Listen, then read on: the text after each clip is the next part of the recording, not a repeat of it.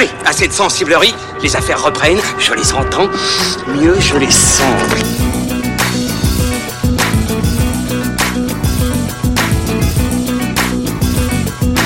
Qu'est-ce que c'est que ce foutoir, mon petit Bernard C'est l'engin de guerre le plus puissant de tout l'univers. Salut, c'est parti pour fin de séance spéciale 007 Bondcast numéro 2 consacré aujourd'hui en grande partie à Roger Moore et les 7 films dans lesquels l'acteur britannique décédé en 2017 à l'âge de 89 ans, a incarné James Bond entre 1973 et 1985. Et puis nous ferons une petite incise avec le retour inattendu de Sean Connery pour Jamais plus jamais, sorti en 1983. En même temps, Toctopus, je suis déstabilisé par les Beatles derrière là, All You Need Is Love. Mais ça tombe très bien. Mais oui, c'est très bon. Toute la team est bien présente, le smoking est bien ajusté, Pierre Delors, Ilan Ferry et Julien Munoz. Ça va les gars?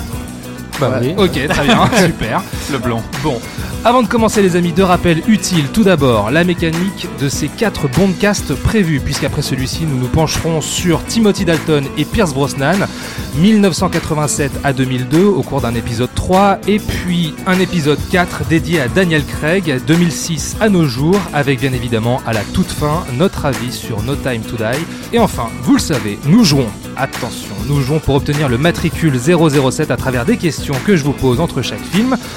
Petit rappel des scores. Pierre, 12 points. Ouais. Julien, 9. Hmm. Et Ilan, 2. bon, bah, c'est ce qu'il te reste à faire là. hein. J'ai du retard Attention. hein. Bon, tout le monde est prêt, les verres Oui. sont bien remplis. Et bien, vous savez quoi, on va encore beaucoup voyager et on repart dans les Caraïbes. Bon, cette mission, c'est quoi?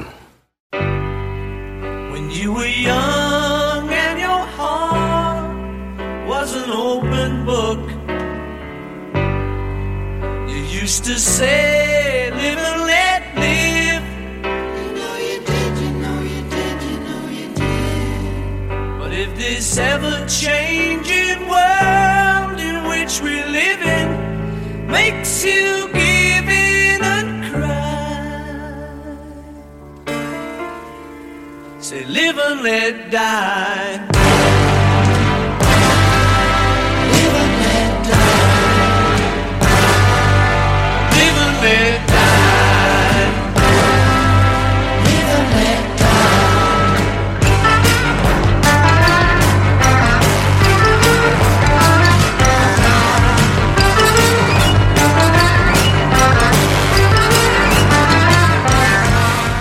Toujours ce formidable titre intemporel signé Paul McCartney et George Martin, producteur des Beatles, Live and Let Die, Vivre et laisser mourir. Nous sommes en 1973, le film est réalisé par Guy Hamilton.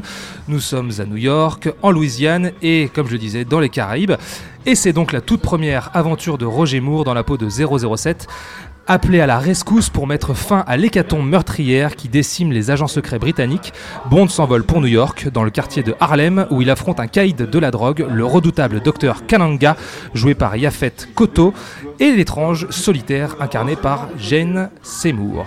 Et un film qui joue beaucoup sur la Black Exploitation, n'est-ce pas les amis? Qui veut commencer sur Oui. ce film? Avant, avant de lancer Julien, pardon, je voudrais juste rappeler que la VF des films de Roger Moore est quand même assez rigolote et que euh, le personnage joué par Yafet Koto s'appelle en français Monsieur Gros Bonnet. Ah, ça nous parle beaucoup ça ici. Euh, avant de parler du film en lui-même, j'aimerais quand même qu'on Resitue, remette en ouais, resitue parce que Dans son jus, toujours. Nous, on a fini euh, le précédent euh, podcast sur le l'année 1971. Ouais. Tout va pour le mieux dans le meilleur des bondes. Mhm. Hein, Sean Connery était revenu, le box-office est au beau fixe, la critique est hyper contente, le public est ravi, Mhm. mais bien évidemment, euh, les bons moments ne sont pas faits pour durer, puisque déjà on sait que Sean Connery ne reviendra pas pour la suite. Ouais. Donc les producteurs savent déjà qu'il y a grosse affaire euh, pour trouver un remplaçant à Sean Connery. Mhm. Et donc, dans leur recherche euh, d'un nouveau James Bond, déjà il y avait l'idée de caster Burt Reynolds, C'est vrai, j'ai lu ça. qui plaisait à tout le monde, mais comme il était américain, finalement il a été éjecté. puis il y avait la moustache. Ouais, mais ça, euh, on peut s'en débarrasser vite fait. hein. Et donc, bon, bah, le choix se porte euh, suspense sur Roger Moore, Ouais. Qui en fait est. Qui est-il à cette époque Bah, donc, en fait, il était déjà pressenti à l'époque, euh, quand, à l'époque de Doctor No, Mhm. euh, mais sauf que lui, il était déjà sous contrat pour euh, Le Saint, si, Oui. je, si je me trompe pas. Mhm. Série télévisée en 1962, voilà, parce que les plus jeunes ne connaîtront peut-être pas. Mais c'est pas Val Kilmer, les Ouais. gars. hein. Non, mais même, même ça, les jeunes, ils connaissent pas. Et donc, en fait, c'est un ami de Sean Connery qui, pendant la promotion des Diamants sont éternels, quand il s'était fait poser la question qui serait le, le James Bond idéal selon vous, Hmm. il répond Roger Moore, à la surprise générale. Et euh, donc, Roger Moore, c'est un ami de Sean Connery, mais également de Broccoli et Salzman, Les donc producteurs, les, les ouais. producteurs de Mhm. la saga, parce qu'ils partagent le même club en fait. Et aussi, bah, donc ils ont choisi Roger Moore parce qu'en fait, l'idée n'est- plus d'avoir un, un ersatz de Sean Connery, comme on avait fait avec Au service secret Sa Majesté, mais là, c'est d'imposer carrément une différence. De dire, Sean Connery, c'est fini. James Bond, maintenant, ça va être un autre personne, enfin, ça va être une autre figure. Et toute la problématique du film va être d'imposer ce nouveau James Bond au public et qu'il l'accepte. Hmm. Donc, euh, bah, comme tu le soulignais plus tôt, et comme l'avait souligné euh, au, euh, au podcast précédent euh, Pierre, James Bond, à, la période Sean Connery, il est créateur de tendances. Et à partir, donc on avait déjà dit dans Les Diamants sont éternels, il s'agit maintenant de rattraper les tendances car euh, l'époque avance et James Bond bah, doit avancer avec son époque. Et donc déjà on va, laisser tomber tout ce qui est gadget, Ouais. tout ce qui est l'invraisemblance et le, du spectacle, le, le fast, et on va revenir à quelque chose de beaucoup plus simple. On va avoir une intrigue qui va beaucoup copier euh, les films policiers euh, de l'époque, très ancrés dans le réel, très marqués par leur violence Hmm. et par leur sécheresse Le côté urbain aussi. urbain. Hmm. Donc c'est pour ça qu'on va voir euh, James Bond qui va errer par exemple dans Harlem. Harlem. Harlem. On va, on va y revenir sur Harlem tout à l'heure. hein. Enfin, on va y revenir. Et donc oui, et, et on va prendre euh, un, un genre de film qui est en train de connaître une espèce de, de regain d'intérêt, c'est les films de la black exploitation. Donc les films en fait faits par des noirs pour des noirs, grosso modo. On peut citer Shaft en 1971 Shaft. avec euh, Richard Voilà, bah voilà, il y a eu- il y, a Roundtree. eu Shaft, euh, Bah, Shaft, il y en avait un chaque année, hein, 71, 72, 73. Et Ouais, ouais, euh, ouais. voilà. les, euh, on est dans la- de- les Superfly, Superfly est sorti juste après. Et donc oui, on va avoir une intrigue qui va beaucoup moins jouer sur la fantaisie, qui va être beaucoup plus ancrée dans le réel, Mhm. tout en introduisant un nouveau James Bond, où on va marquer la- vraiment la différence, et je dirais ne serait-ce que déjà dans la présentation du personnage, qui alors là est tout le contraire de ce qu'on avait fait avec Sean Connery et même avec George Lazenby. Avant, on découvrait les personnages petit à petit, Mhm. morceau par morceau. Alors là, on montre direct le visage de euh, Roger Moore, chez lui, en train de dormir. C'était une première, hein, et puis on découvre un Roger Moore tout beau, tout fringant, euh, et Oui, même oui. s'il a déjà 45 ans, je crois. Oui, ans, il y a- déjà une bonne quarantaine. Et, euh, et là, il n'y a plus de question de, de le mythifier en fait. Là, il est question de ramener un James Bond un peu plus proche des gens en fait, plus accessible. Un Bond next door, quoi. Oui, voilà le le- l'espion d'à côté. J'ai une petite question, messieurs. C'est Déjà. pas- Non, mais c'est pas moi qui m'occupe du Trivial Bon, Pursuit, mais j'ai une attention à ce question que tu vas dire, culture générale.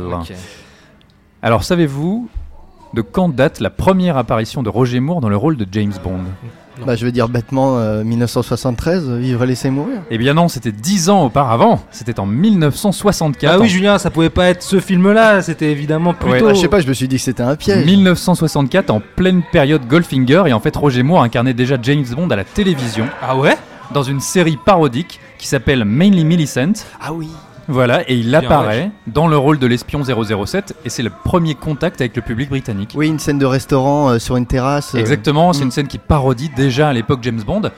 Et on retrouve un petit peu, c'est ça qui est drôle, l'esprit légèrement délirant de la franchise. C'est ce qu'allait devenir les James Bond sur Roger Moore. Alors du coup, là, on se retrouve avec un film euh, qui euh, suit une certaine continuité dans l'identité qui a été installée par Sean Connery.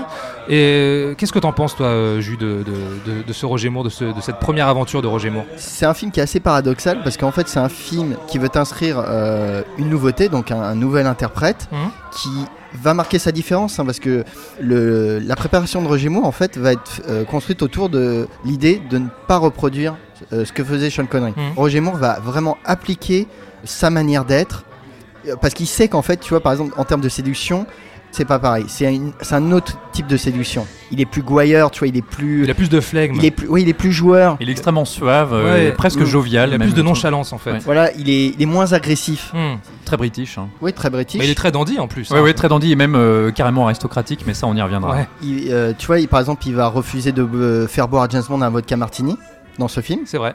Il boit Il, il boit un bourbon à l'eau. Un bourbon, ouais. Oui, c'est moche, quoi. euh, euh, Fume le cigare. ouais, il fume Alors, le ouais, je cigare voulais en parler. Il, Ah fume, d'accord. il fume des Monte Cristo. Alors, James Bond se met à fumer le cigare, mais ça, Roger Moore était un grand fan de cigares. Et il paraît même qu'il s'est fait livrer des cigares régulièrement sur le tournage pour sa consommation personnelle.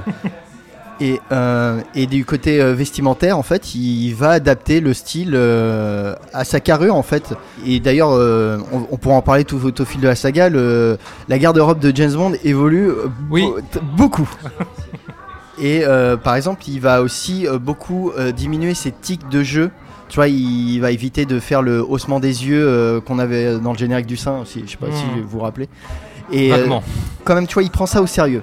Ouais. L'idée n'est pas de. On s'en fout, euh, on est là juste pour la déconne. D'accord. Alors, Euh, moi, j'ai juste rajouté deux trois petits trucs euh, par rapport à ce que disait Julien sur euh, sur vivre et laisser mourir. Il faut savoir que vivre et laisser mourir, du fait de son du genre auquel il veut rendre hommage aussi, c'est le premier James Bond à présenter une Bond girl noire. Ce qui a posé Juste, des problèmes, hein, parce que le film du coup a été censuré, et bah, évidemment en Afrique du Sud, il a été censuré au Japon, on voulait pas voir un blanc avoir une relation avec une noire, etc. d'accord.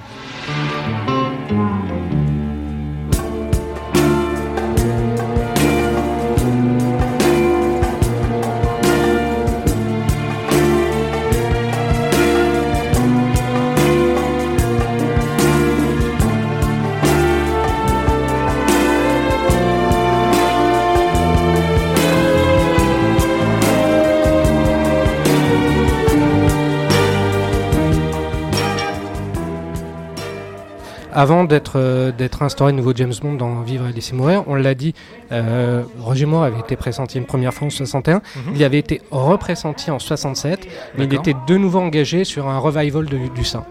Ok, sur, d'accord. voilà, sur, une suite, euh, sur une suite du sein. Et ce qui est drôle, effectivement, c'est ce parallèle entre le Roger Moore du sein et le Roger Moore de James Bond. Parce qu'il y a ce côté gouailleur, malicieux, Hmm. qu'il y avait déjà dans le sein, très charmeur.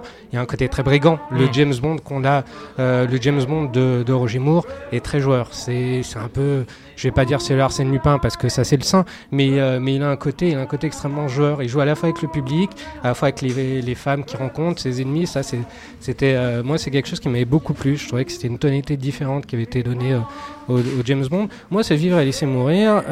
J'ai un pas, ambivalent. Bien ce film. Je trouve que c'est une belle entrée en matière. Euh, même le, un des meilleurs pour moi de, de l'époque euh, Roger Moore parce qu'il a, il a une espèce de charme un peu suranné. C'est-à-dire qu'il euh, il fonctionne sur des codes qui aujourd'hui nous paraissent désuets. il, y a, il y a des choses dont on rigole un peu. Le fait que tous les méchants soient des noirs, le fait que cette vision un peu folklorique du, du vaudou, toutes ces, toutes ces choses-là. On a affaire aussi à une autre Bond Girl, Jane Seymour, qui est blanche, qui a la particularité de lire l'avenir, mais à partir du moment où elle reste vierge. Oui, Ce qui est, ce qui est drôle quand Ouais, même. parce que Et pardon, mais c'est quand même le seul James Bond où il y a un élément purement surnaturel. Ouais. Parce Mm. qu'elle lit l'avenir, elle est capable de traquer James Bond avec des cartes. Mm. De la magie dans James Bond, c'est un petit peu euh, étrange. ouais. Mais euh, bon, C'est l'un des aspects qui participe au charme de, de Vivre et laisser mourir, qui est aujourd'hui encore, moi, me paraît comme l'un des, euh, des bonds les plus efficaces. Il y a, il y a quelque chose d'extrêmement plaisant dans, Hmm. dans ce premier bond de, de Moore. D'accord. Pierre, toi, te- ce rapport à, à Live and Let Die, qu'est-ce que, qu'est-ce que tu en penses? Est-ce que c'est un film qui vieillit bien selon toi? C'est un film qui vieillit assez bien. Je ne dirais pas qu'il a totalement bien vieilli, ce serait faux de dire ça. Moi, c'est un film que j'aime pour plusieurs raisons. D'abord, je voudrais reparler de l'affiche que je trouve assez formidable. Bon, les affiches de James Bond sont en général très réussies. Là, on a une époque où c'est encore un de mes illustrateurs favoris qui s'appelle Robert McGuinness qui signe le poster, un poster où il avait utilisé le nom de Roger Moore superposé pour que les deux O fassent 00, en dessous desquels il avait mis un 7. Euh, Robert McGuinness qui d'ailleurs a signé pas mal de différentes affiches. Alors c'est vrai, on disait que c'est un des Bonds qui s'est intéressé à la Black Exploitation. Alors la Black Exploitation est populaire parce qu'évidemment il y a eu Shaft. C'est aussi une manière de conquérir peut-être un public américain. Après, on est à la fois dans Harlem, à la fois dans le vaudou, dans les Caraïbes. Euh, bon, euh, entre Harlem et le vaudou, il y a a priori absolument rien à voir. Le film traite un peu ça. Bon, c'est des trucs de noirs, quoi. Donc, Il y a des euh, boutiques, il y a des boutiques. ces boutiques que fréquentent les, les méchants noirs, parce qu'en fait, quand on est à Harlem, tous les noirs sont complices. Ouais. C'est ça qui est un peu totalement délirant. Puis je pense qu'on a une époque aussi où il y a une espèce de paranoïa des Black Panthers, etc. Donc le moindre mec, le moindre chauffeur de taxi euh, est complice, sort un micro. Euh, après, pour revenir sur Roger Moore lui-même en incarnation de James Bond, c'est vraiment un personnage très différent. Je crois que quand j'étais plus jeune, parce que je l'ai regardé euh, tout autant que les Sean Connery, les Roger Moore, j'avais quand même fait la déconnexion dans ma tête. Au niveau du personnage, je me rendais bien compte que c'était plus le James Bond que j'aimais vraiment. Et que là, on avait affaire à un personnage qui est pas du tout dangereux. C'est ça aussi qu'il Mm. faut rappeler avec Roger Moore, c'est qu'on n'y croit pas. Quand Sean Connery mettait une droite à un personnage, on savait qu'il allait être KO. Quand Roger Moore se bat, il met cette espèce de manchette, ça- il met des, il met des coups de, Ah, de- les coups, euh, les il met coups de des coups de- tatane. il met des coups de tatane comme ça, on n'y croit pas une seule seconde. de la main. vois. Oui, oui. Ah, puis c'est surtout qu'il impose un, un James Bond qui n'aime pas tuer, qui a la licence, mais qui n'aime pas tuer. Et qui, euh, Mais général- l'acteur n'aimait pas la violence. hein. Oui, c'est pour ça donc il a imposé ce, ce nouveau personnage, contrairement à Sean Connery qui lui euh, utilisait son permis de tuer et euh, l'utilisait avec comment dire sans qu'on le pousse beaucoup, tu vois. Et euh, du coup, je vais faire mon, mon gros point VF maintenant. Le doubleur euh, autrefois de Sean Connery, je le trouvais vraiment excellent. Je trouve malheureusement que les VF des années 70, les VF de l'époque Roger Moore ont un petit peu vieilli. Je trouve que les comédiens sont pas forcément aussi bons. Et il y a eu surtout une volonté, alors à mon avis totalement délibérée, de traiter l'utilisation de la langue française d'une manière extrêmement snob, extrêmement aristocratique, et je vais y revenir au fur et à mesure des films. À mon avis, pour souligner l'espèce de flegme et ce côté un peu dandy de Roger Moore, ce qui donne parfois des expressions euh, assez étranges. donc j'en ai, j'en ai relevé quelques-unes qui sont souvent dues donc au doubleur officiel de Roger Moore, qui est Claude Bertrand, hein, qui avait doublé euh, Baloo dans Disney, c'est la voix de Mm. Thomas O'Malley ou de Petit Mm. Jean. Alors on a par exemple euh, Bond qui est en plein Harlem avec son costume de British et évidemment bah, c'est le seul blanc dans la rue et tout le monde le repère. Et donc on a des trucs comme euh, les noirs qui sont talkie-walkie qui dit attention une aspirine vous suce la roue. J'ai trouvé ça très très drôle. Euh, on a aussi l'agent de la CIA mêlé à la population de Harlem qui dit attention, boule de neige sur tas de charbon. Et puis alors, je parlais de cette utilisation d'un français très désuet, et je dois dire qu'à mon avis, pour un public du 21e siècle, revoir les James Bond de Roger Moore en VF, c'est pas forcément chose facile. Je pense sincèrement qu'il y a des expressions que tout le monde ne pourra pas comprendre, notamment par exemple James Bond qui trouve, euh, en parlant à cet agent de la CIA qui arrive un petit peu après la bataille, il faut le dire, Roger Moore se tourne vers lui et lui dit Alors, vous jouiez les cavaliers d'Offenbach Alors que la VF de Sean Connery n'a pas du tout pris une ride. Voyez-vous qu'Ananga dissimule quelque chose dans son île, et c'est précisément ça que Ben s'était parvenu à découvrir. Montrez-moi où a été retrouvée la dépouille de ce pauvre Benz. Ce qui, j'en ai bien peur, ne nous laisse que cette nuit pour, ma foi, ranimer nos vieux souvenirs. Euh, moi, j'aimerais qu'on revienne un peu quand même sur la formule James Bond. Parce que, mine de rien, Bond reçoit ses ordres de mission chez lui. Et plus, justement, au MI6. Ça, c'était un choix des producteurs pour ne pas répéter la formule Sean Connery en fait. Avec M, euh, avec euh, Money Penny, pardon, qui, qui débarque aussi, qui, euh, qui voit une de ses con- conquêtes au lit, donc elle est un peu mauvaise, on va dire. Et Bond qui fait du café Oui, il, fait, il fait un petit avec une café. machine à café. Et euh, je sais, alors, euh, ma mémoire me fait défaut, mais il y a, il y a un seul gadget dans ce film. C'est Ouais, la, montre, euh, la montre aimant aussi. Et, et la montre aussi circulaire tout à la fin. La montre circulaire, effectivement, on va y revenir parce qu'il y a quand même des choses très très drôles avec ce vois, petit on, gadget. on revient à quelque chose vraiment de beaucoup plus terre à terre. Et euh, comme euh, j'avais commencé à dire en fait, mais je crois que j'ai pas fini, c'est que je trouve que c'est un, un Bond euh, qui se cherche en fait, qui essaye de retrouver un état de grâce reposant sur la formule James Bond, l'adaptant au, au- au goût du jour en fait. Et donc on a, on a un film qui est d'une certaine manière bancal, euh, le, le scénario de Tom Mankiewicz, le scénariste des Diamants sont éternels et qu'on va retrouver pour euh, L'homme au pistolet d'or, euh, Ouais, fils de après Joseph. fils de Joseph, euh, qui euh, tergiverse un peu, tu vois, ce, l'intrigue policière euh, va un peu en zigzagant, tu vois, un peu comme la, la course-poursuite euh, en bateau euh, au centre du film, tu Qui vois. traîne en longueur, mais Entre- qui est d'une longueur Elle dure, incroyable. elle dure 20 minutes, Mais- hein, je crois. Oh la vache Oui, mais séquences, séquences en fait qu'ils ont tourné dès le début du tournage sans scénario en fait. Ils, sa- ils savaient qu'ils allaient faire une course poursuite en bateau sur euh, le bayou, enfin, euh, Ouais. enfin, mais ils savaient pas où encore comment l'inclure. Mais comme ils savaient que ça allait être une scène très compliquée et qu'il y a eu quelques cafouillages pour quelques cascades, et bah voilà. Ils, Ouais, bah, je sais ils pas ce qui s'est passé en salle de montage parce que faut se la Mais, farcir, mais- hein, quand mais- même, hein. ah ouais, mais quand même très impressionnante. hein. Ouais, ouais, mais bon, 20 minutes. euh, Voilà, un petit peu d'efficacité, ça aurait pas fait de mal si tu veux. hein. Mais bon, voilà, moi c'est- c'est c'est juste euh, un des seuls reproches que j'ai sur, ce, sur, sur le côté action euh, de, de- de James Bond. Après, euh, alors je sais pas ce que vous en pensez, mais il y a quand même des moments extrêmement drôles tout au long du film, notamment avec euh, Jane Seymour, donc Solitaire, qui est aussi, on va dire, c'est un film sur la perte de la virginité. Hein, Oui, oui, euh, oui. totalement. Ja- Jane Seymour, qui est, la fameuse Dr. Queen. Dr. Queen, effectivement. quand ouais. il lui prend sa virginité, il se comporte tellement comme un gros goujat. Et puis elle, elle leur demande après. Hein. Non, elle leur demande, et elle, elle dit, euh, alors ça c'est une réplique qui est très drôle en anglais, où il lui dit, euh, bon, on peut peut-être recommencer, et puis lui il se tourne vers elle, il fait un espèce de petit sourire, il dit, bon bah, Bon, bah, ok. avec, avec beaucoup de flegme, euh, allons-y, et puis il recommence. Et puis, il y a, y a- moi, il y, a- il y a beaucoup de clins d'œil que j'ai que, que j'ai relevé. euh, je- J'en parlais euh, il y, a, il y a quelques instants concernant le gadget. Il y, a des dro- il y a- il y a des moments, sans déconner, euh, quand il est avec sa montre. Je pense notamment euh, à- au final où il est donc dans le repère de, de, de Kananga avec, euh, avec Solitaire. Et quand il actionne sa montre, il tourne, il tourne le cadran. Quand il veut aimanter la balle à air comprimé, et tu vois le fil sur la barre, sur la oui, balle. qui- oui, ça a un petit peu vieilli, mais ce final est pas formidable, parce que déjà ça fait...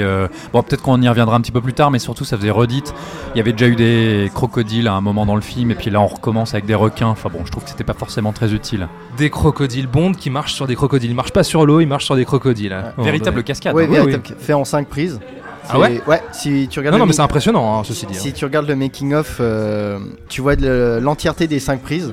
Ce qu'il faut savoir, c'est que les crocodiles, bon, ils étaient attachés, qu'ils étaient les propriétaires euh, d'un mec qui s'appelait Kananga. Ross, Ross Kananga. cascadeur et du film. casca- et, enfin, qui, il- à la base, il n'est pas cascadeur, mais il a accepté de faire la, la cascade monnayant une prime de risque, grosse prime de risque.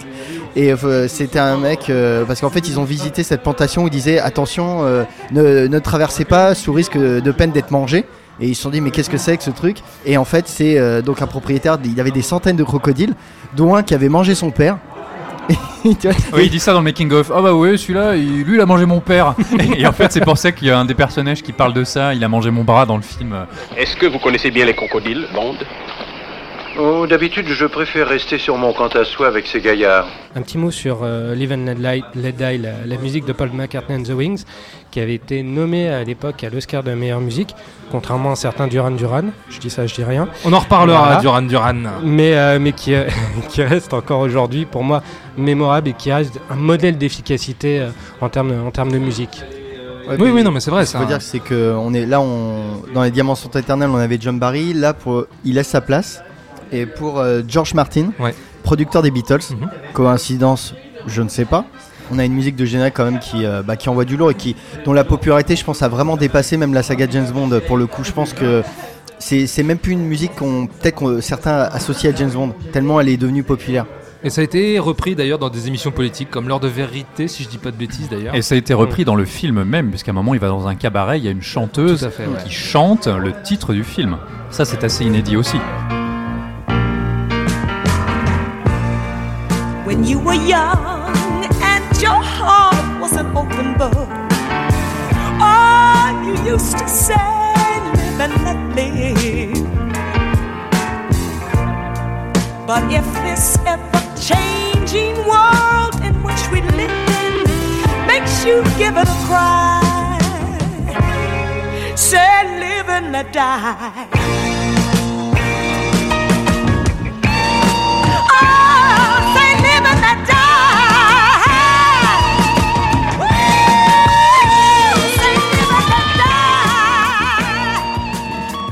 Euh, moi, ce que je voudrais ajouter, c'est que. Alors, moi, c'est un James Bond que j'aime beaucoup, mais qui m'avait beaucoup traumatisé pendant mon enfance. Ne serait-ce qu'avec les scènes euh, qui incluent des serpents. Et il y en a beaucoup dans ce film. No- notamment dès le, le pré-générique ou même le- l'assassinat euh, pendant l'enterrement à la Nouvelle-Orléans. Moi, c'est une scène qui m'a toujours fait. euh, à- à- qui m'a toujours. euh, Dans le pré-générique ouais, dans le pré-générique, Ça, tu c'est sais. alors, c'est une idée, c'est totalement. Enfin, j'allais dire c'est totalement imbécile. Non, c'est totalement improbable parce que encore une fois, tous les noirs sont complices, quoi. Non, mais euh, oui, du mais bien coup, euh, l'idée en elle-même, elle est géniale. Le faux enterrement et de choper le mec avec le cercueil, je trouve ça top. Ouais, mais tu vois, c'est James Bond. En fait, c'est- c'est juste que euh, on est dans la, dans la fantaisie pure et on peut avoir un meurtre en plein jour qui est dissimulé par une foule complexe. Tu vois, c'était presque euh, euh, comme John Wick, un John Wick avant l'heure, tu sais, Mm. où t'as le monde entier qui est qui finalement est des tueurs à gages et des gangsters. Et là, bah voilà, tout le monde est complice dans, euh, dans- en- aux États-Unis. Moi, je trouve que ça marche très bien. Tu parlais de trauma, moi ce qui m'avait traumatisé c'était Kananga qui explose comme, qui explose comme un ballon à la fin. Mais ça, j'aime, j'aime pas du tout cette scène. Je trouve qu'elle est Ça, complètement ridicule. Alors, j'imagine que c'est cohérent avec le personnage qui s'imagine, bah oui, comme beaucoup plus grand que ce qu'il n'est, et à la fin il gonfle et il en meurt. Mais je trouve ça euh, dommage. Surtout que moi, le personnage de Kananga, même si c'est pas un des grands méchants de l'univers bondien, je trouve qu'il a quand même quelque chose de très réaliste, très dangereux. Pendant tout le film, c'est un méchant qui prend vraiment James Bond très au sérieux, sauf à la toute fin. Mais il a une espèce de, de menace sourde. On sent que c'est un mec qui peut exploser à n'importe quel moment. Et en ça, je trouve que Yafet Koto, qui est pas suffisamment cité, il livre une performance qui est vraiment euh, Ouais, bah, voilà, c'est- extrêmement solide. Quoi. C'est ce que j'allais dire, on l'a, on l'a pas cité depuis le départ. Euh, Il y a fait de Koto, euh, acteur qu'on a revu dans Alien plus tard. Ouais. Ouais, ouais, ouais. Un Hmm. acteur très solide, moi je trouve qu'il lui donne vraiment un- une démo- euh, de la matière, en fait, enfin, une, une rigidité, une, une stature quand même. Mal- Alors, je- malgré que ça soit un méchant moins impressionnant que ce qu'on a pu avoir avec le Spectre. Ou, euh, Je suis totalement d'accord et je trouve que vraiment Yafet Koto c'est un super acteur et que dans le rôle il est très très bon. Après je serais tenté de dire quand même qu'il y a, à mon avis, il y a une erreur de traitement entre les deux personnages parce qu'en fait le gros truc du film c'est que euh, Mr Big alias Monsieur Gros Bonnet et euh, le docteur Kananga, qui a alors euh, Kananga il est inspiré d'un véritable dictateur en Haïti qui utilisait le vaudou, etc. Là, euh, Papa Doc Duvalier, ou un- je crois que c'est ça son nom.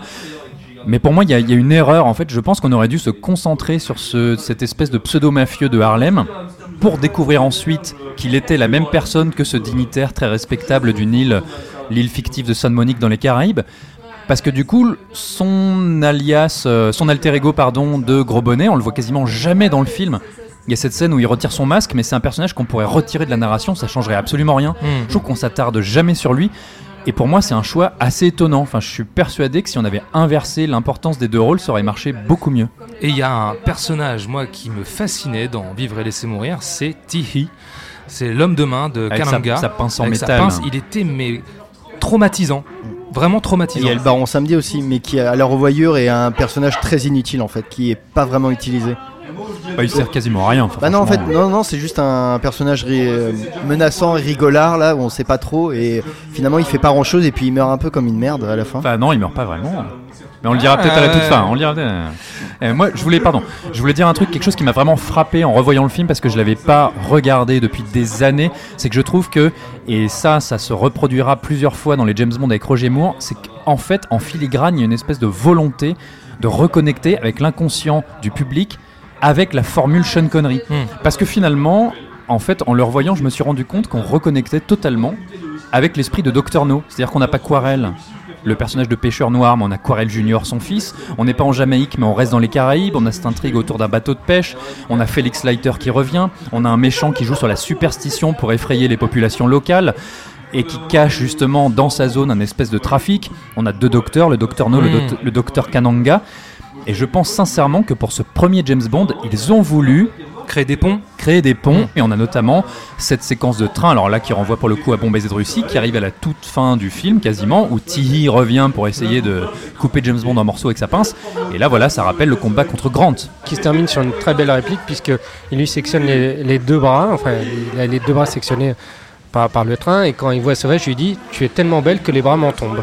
Quelle classe. Voilà. encore un point VF mais merveilleux Le sens de la que- formule, Le toujours. point que tu soulèves, Pierre, c'est ce que je disais en fait dans le côté euh, James Bond qui se cherche. En fait, c'est à la fois il faut imposer un nouvel James Bond, mais en même temps on fait des renvois au passé, et donc on a un film qui cherche son équilibre.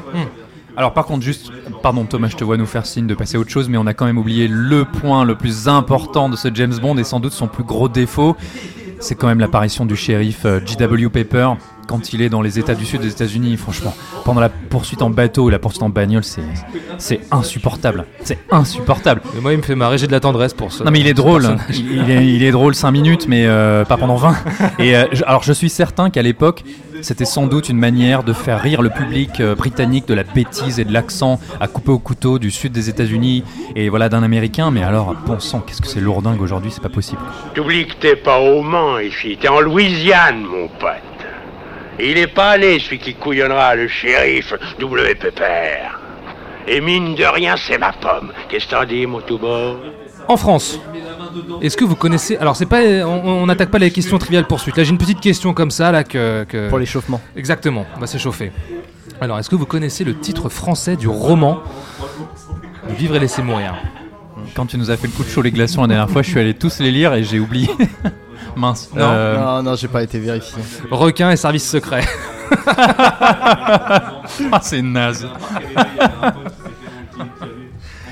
Voilà, on peut attaquer les questions. Trivial poursuite. Attention, concentration. Concentration. Il y en a un petit paquet là, il va falloir Voilà, sélectionner. Première question. Comment s'appelle l'agent double qui doit piéger Bond? Rosie Carver, Bien joué, Pierre. Qui la pauvre a un rôle d'agente euh, totalement gauche, débutante, un peu bébête, euh, superstitieuse. C'est pas brillant. hein. Autre question. Quel objet Bond utilise-t-il pour tuer un serpent dans sa salle de bain? Un Euh, rasoir? un, a- un aérosol Ouais. avec du Un briquet. cigare, il met le feu. Un cigare, ouais. Ah bah, un Et point pour tous les deux. Allez, un point pour tous les deux, je vous l'accorde. Hop, hop, ça c'est bon. Sa mousse Ensuite, à raser ou son parfum. je sais exactement. Oui, oui, c'est son aftershave. Son aftershave, voilà.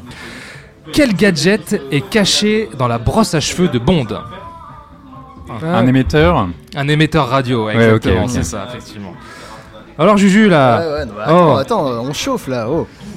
avec quelle carte du tarot Bond piège-t-il solitaire Les amoureux, les Oui. lovers, là. Bien joué Pierre.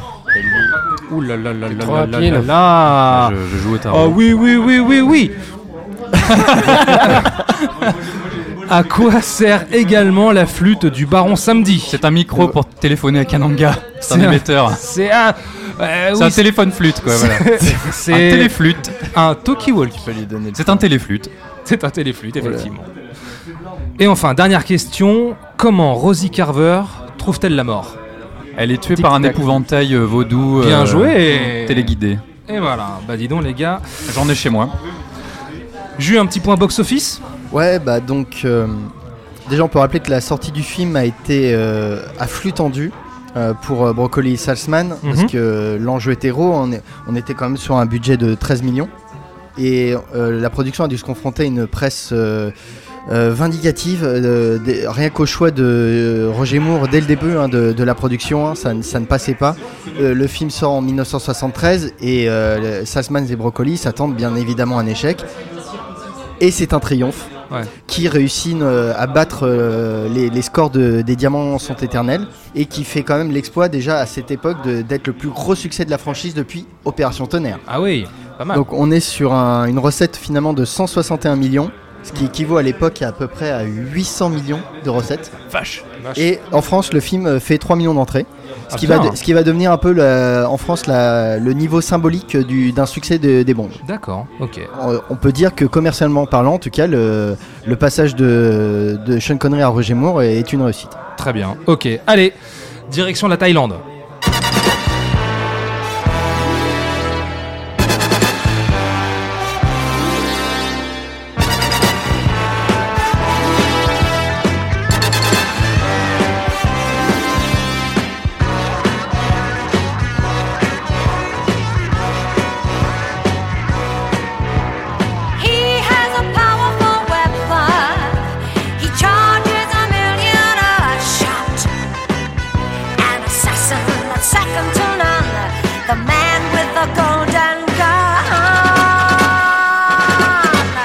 The Man with a Golden Gun, l'homme au pistolet d'or 1974, toujours Guy Hamilton à la réalisation. Nous sommes en Angleterre, au Liban, à Macao, Hong Kong et je le disais en Thaïlande.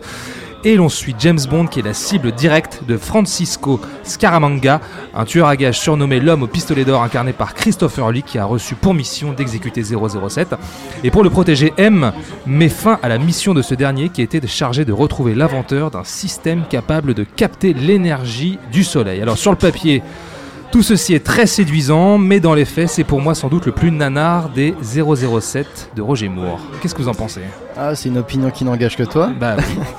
Non, mais déjà, ce qu'il faut savoir, c'est que, donc, comme je disais, le Vivre et laisser mourir a été un succès inattendu, dont euh, Salzman et Broccoli sont les premiers surpris. Mhm. Donc, on pourrait s'attendre à une, euh, un excès de confiance pour celui-là, mais en fait, pas du tout, puisqu'on va rester sur un budget fixe de 13 millions encore, D'accord. où on va garder le, ce côté policier plus sobre, tu vois, pas de gros gadgets, pas de, de gros trucs fantaisistes, pour continuer à essayer d'être sûr que euh, Roger Moore est bien ancré comme personnage de James Bond aux yeux du public. D'accord.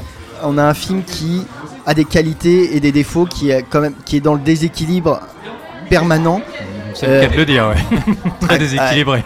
Quand j'étais gamin, c'est encore une fois un James Bond qui m'avait beaucoup impressionné, ne serait-ce que déjà pour le personnage de Scaramanga, interprété par Christopher Lee. Oui, oui. Euh, Cousin par alliance oui, de ce j'allais dire qu'il n'est pas là par hasard en fait. Donc le, le- notre fameux Dracula avant d'être de Saruman et Comte Doku, euh, oui, était déjà le, le neveu, euh, le, le- Cousin. le cousin, Cousin par alliance. le cousin par alliance de, de Ian Fleming et donc il connaissait un peu l'univers et euh, il n'a pas eu vraiment trop de problèmes pour se- s'inscrire dans, ce- dans cette veine qu'on attendait de lui, d'un méchant qui en fait les, est le, la némésis de vraiment de, de James Bond, qui est son double maléfique en Hmm. quelque sorte. En, en cela, le personnage est vraiment intéressant. Donc euh, James Bond en a la figure du mal alpha. Euh, tel qu'on l'entend sous Roger Moore, hein, euh, qui n'a pas besoin de, de signes ostentatoires pour montrer qu'il est fort, qu'il est, qu'il est viril, tout ça. Et on a Scaramanga qui veut se donner la prestance d'être un grand homme, un mec dangereux, un mec qui en a, tu vois, et qui en fait, on voit que c'est un gamin. Il a un pistolet, tu vois, c'est, c'est, il est, il est- Bah, sur- surtout qu'il vient d'une famille de forains, hein, à un moment on dit. Hein. Ouais. Il vient d'une famille de, de l'univers famille du de- cirque en tout cas. Il a Traumatisé par la mort d'un éléphant. J'avais oublié ce détail. Mais il est, il est très très différent dans le roman. hein. L'histoire du roman de base, qui d'ailleurs se passe à la Jamaïque, n'a absolument rien à voir. Ah ouais Oui, oui, ils l'ont rendu beaucoup plus fantasque. En fait, c'est ça qui est assez marrant. D'accord. Donc tu vois, il a son pistolet qui, euh, qui brille, tu vois, parce que c'est les gamins, ils aiment bien les trucs qui brillent. Il a tout un camp d'entraînement euh, pour euh, tuer Bond, qui en fait est une aire de jeu, euh, enfin, comment dire, un, Hyper pop, un labyrinthe pop. pop. où en fait, euh, bon, c'est forcément lui qui peut gagner dans ce Hmm. truc, et ça, ça le met en condition. Il a un petit homme de main euh, qui est un nain. Ça, oui, euh, Trick Track, Alors, Bah, Trick bah, Track, c'est en VF. En, VO, il s'appelle Nick Nack. nom de l'acteur. Euh, Hervé Hervé. Villachez, Ah, français. Qui le pauvre a assez mal fini. hein. Bah oui. Et euh, donc ouais, y, il y a ce parallèle entre les deux personnages qui le film en fait et qui je trouve le- lui fait garder la tête hors de l'eau. Mais à côté de ça, on a un épisode qui va chercher euh, à reprendre un peu ce qui est à la mode. Bah, c'est donc les films d'arts martiaux. Hmm. Bah oui, Bruce on Lee est passé on par là. hein. Bruce Lee est passé par là. On va faire faire un- à James Bond un peu de karaté. Du karaté en Thaïlande. Parce Oui. qu'en fait, c'est de la gros Asie exploitation à me fond la caisse. On a la Chine, donc avec Macao, la province chinoise. On a la Thaïlande. Les Thaïlandais qui font à la fois du karaté et de la boxe thaï en kimono. On fout des sumo aussi là-dedans parce que c'est des trucs d'asiates. donc c'est quand même le gros bazar. hein. Et euh, donc, euh, bah, comme j'expliquais, euh, au niveau du scénario, on a Tom Mankiewicz qui est revenu, mais pour un temps, parce qu'en fait, euh, le, le- le scénariste avait des problèmes avec tout l'aspect technologique du film. Et c'est euh, Michael Wilson, le, le beau-fils de Broccoli, D'accord. qui euh, se propose de, de réécrire un peu le scénario avec Richard Maybaum. Donc le scénariste des James Bond originels qui revient pour euh, donc signer une aventure qui, encore une fois, cherche un, un terrain d'équilibre entre la, la vieille formule James Bond et un nouveau contexte et une nouvelle façon d'amener un, un James Bond différent. Très bien. Ilan, nanar ou pas nanar, l'homme au pistolet d'or Les deux, en général. Mhm. Oui, euh, le- L'homme au pistolet d'or, effectivement, c'est un film, comme euh, l'a très bien souligné Julien, qui est symptomatique de son époque, encore plus, je le dirais, de, de Vivre et laisser mourir, qui Vivre et laisser mourir voulait surfer sur une vague, mais le faisait plutôt intelligemment, je sais bien plus tôt, mais en tout cas s'inscrivait dans un folklore qui était, qui était intéressant. Là, il n'y a pas vraiment de folklore à, à explorer, c'est juste des motifs récurrents d'un certain genre de film qui sont réutilisés, euh, réexploités de manière assez... euh, on va dire opportuniste pour être pour être poli. Mais euh, j'ai envie de dire que comme préquel de l'île fantastique c'était pas mal le pistolet d'or. Parce que on y repense oui, on non, a sûr, bien exactement les mêmes les mêmes personnages. On a euh, le euh, Nick Nack qui est interprété par Hervé Villachez qui est sous les ordres d'un type grisonnant très très charismatique et qui, euh, qui règne sur une île, enfin bref. Mais il y a quelques, il y a quelques idées qui sont, qui sont sympas, le côté euh, pistolet en kit de l'homme au pistolet d'or, parce que c'est un kit, Mhm. c'est un kit qui, qui l'assemble, donc d'où le côté, euh, la référence au Alors, côté forain du. Est-ce qu'on citerait pas de quoi est fabriqué le Ah, mais c'était ma question Ah Ah là là, Ah bah bon d'accord, ok, dites-le, allez-y, allez-y, allez-y. Il le fabrique à partir d'un stylo, un briquet, un étui à cigarette, un bouton de manchette. Et donc, clac, clac, il fabrique son pistolet euh, au nez, à la barbe de tout le monde. Bien joué. C'est quand même assez chouette quand t'es gamin, ça. Oui, oui, c'est cool, ça c'est très cool. Ça, il y a un côté très ludique Hmm. dans le, on va dire dans le décor où est planté euh, l'homme au pistolet d'or, dans les pièges qui sont qui sont, euh, qui sont posés par, euh, par, par Christopher Lee. Le personnage en soi est, est- est chouette. Malheureusement, il y a effectivement un déséquilibre au niveau du ton, au niveau Ouais. du rythme, au niveau de ce que C'est ça, ça, va t'as raconter. raison au niveau du ton. euh, Il y, a- il y a quelque chose de très car- cartoonesque. On a un personnage quand même qui est inquiétant, qui est censé être Scaramanga, mais en même temps, le mec a un troisième mamelon. Donc, Le personnage a trois, a trois tétons, quoi, voilà. Preuve d'invulnérabilité, de grandes prouesses érotiques si l'on en croit le film. Pas de photo de lui dans nos dossiers. Mais il a toutefois un détail qui le différencie nettement. Il a un mamelon superflu. Un quoi? Une glande mammaire, un troisième bout de sein. Je voudrais rapporter une précision à ce que disait Ilan euh, dans le, par rapport aux des équipes du film. C'est qu'il faut savoir que le- la production du film a été lancée 5 mois après euh, la, la sortie de Vivre et Laisser Mourir. Ça veut dire que le but était quand même de, de capitaliser sur le succès du film très très rapidement parce que on était vraiment dans l'incertitude. Ah bah il sort un an après, hein, ça va vite. Mm. donc de, de plus, dans L'homme au pistolet d'or, il faut savoir que c'est aussi le film de la rupture entre les producteurs Salzman et Broccoli. Donc Broccoli va rester aux commandes, mais Salzman va devoir vendre ses, euh, les droits à United Artists, si je dis pas de Ouais, bêtises. parce- oui, parce qu'en fait, euh, donc Broccoli, lui, euh, depuis qu'ils font les James Bond, ne s'attelle qu'aux James Bond. Et que Salzman, lui, euh, a diversifié ses activités sur d'autres films. mhm. Et euh, il s'est couvert de dettes. En fait, c'était un très mauvais financier. Euh, Broccoli voulait que ça reste quand même un peu dans la famille. Et donc, finalement, les parts ont été. euh, il a racheté les parts, plus euh, avec United United, Artists, qui, euh, de- qui va devenir détenteur de 50% de- des droits de la franchise. Alors, je ne sais pas si vous vous souvenez, mais dans le précédent podcast, on parlait des points gifles euh, par rapport Oh, aux il lui en met une belle. mais après, il lui offre une coupe de champagne. Après, il lui a fait- Purée, c'est tellement affreux cette scène parce que James Bond rentre dans la chambre de Mademoiselle Anders, je crois qu'elle s'appelle comme ça, Ouais. l'actrice Maud Adams qu'on verra un peu plus tard, nous y reviendrons. Et là, il l'espionne premièrement sous la douche parce que vraiment, James Bond dans pas mal de films, c'est quand même le plus gros de tous les goujats. Il se comporte parfois comme un misogyne absolument abominable et je trouve que dans celui-ci, Oui. il est horrible. C'est à regarder aujourd'hui, c'est insupportable. Dur, ouais, Premièrement, il lui met une grosse baffe. Alors ça, bon, je sais pas que je peux le défendre. Alors ça, bon. Ça, mais- ça, ça, alors, ça passe. ouais, hein, bon. Allez, disons-nous que à ce moment-là du film, il la considère encore comme une méchante parce que c'est l'associé du méchant, c'est sa maîtresse. Oui, oui, oui. Et donc peut-être, bon ok, il lui rentre dedans comme ça. Mais alors par contre, après, il y a la fameuse scène où il est avec mademoiselle euh, Bonne Nuit, je sais que Julien, tu voudras en reparler. L'actrice, c'est quoi? C'est Brit Eklund, c'est ça? Eklund, ouais, le Où il est- il est en- il est train de coucher euh, plus ou moins avec elle, et puis Maud Adams rentre dans la pièce, donc il enferme l'autre dans le placard, et puis il se tape la suivante, et puis ensuite il va ouvrir le deuxième placard. Ouais, c'est vraiment le pire des salauds en fait dans ce film. Ouais, euh, mais en Bond. même temps, avec Roger Moore, t'as presque envie de lui pardonner tellement il est gentil. Ouais, mais euh, c'est- c'est étonnant. C'est non, mais franchement, aussi, c'est t'as- étonnant. t'as t'as une scène de gif, mais t'as aussi la, la scène où il, il tord le bras de Maud Adams. Euh, qui rappelle un peu la- l'attitude qu'aurait pu avoir Sean Connery à une époque et une scène qu'a détesté tourner euh, Roger Moore qui trouvait que ça n'allait pas du tout avec son personnage et on va voir que dans la série il y a quand même souvent des, des petits moments où il y, a un- il y a finalement un James Bond un peu plus dark un peu plus noir que ce qu'on voit d'habitude dans la période de Roger Moore où, des où Roger Moore est très capable de jouer un, un James Bond très en colère très énervé où sa patience est, est à bout tu vois Ce qu'il a toujours détesté faire d'ailleurs. Ouais.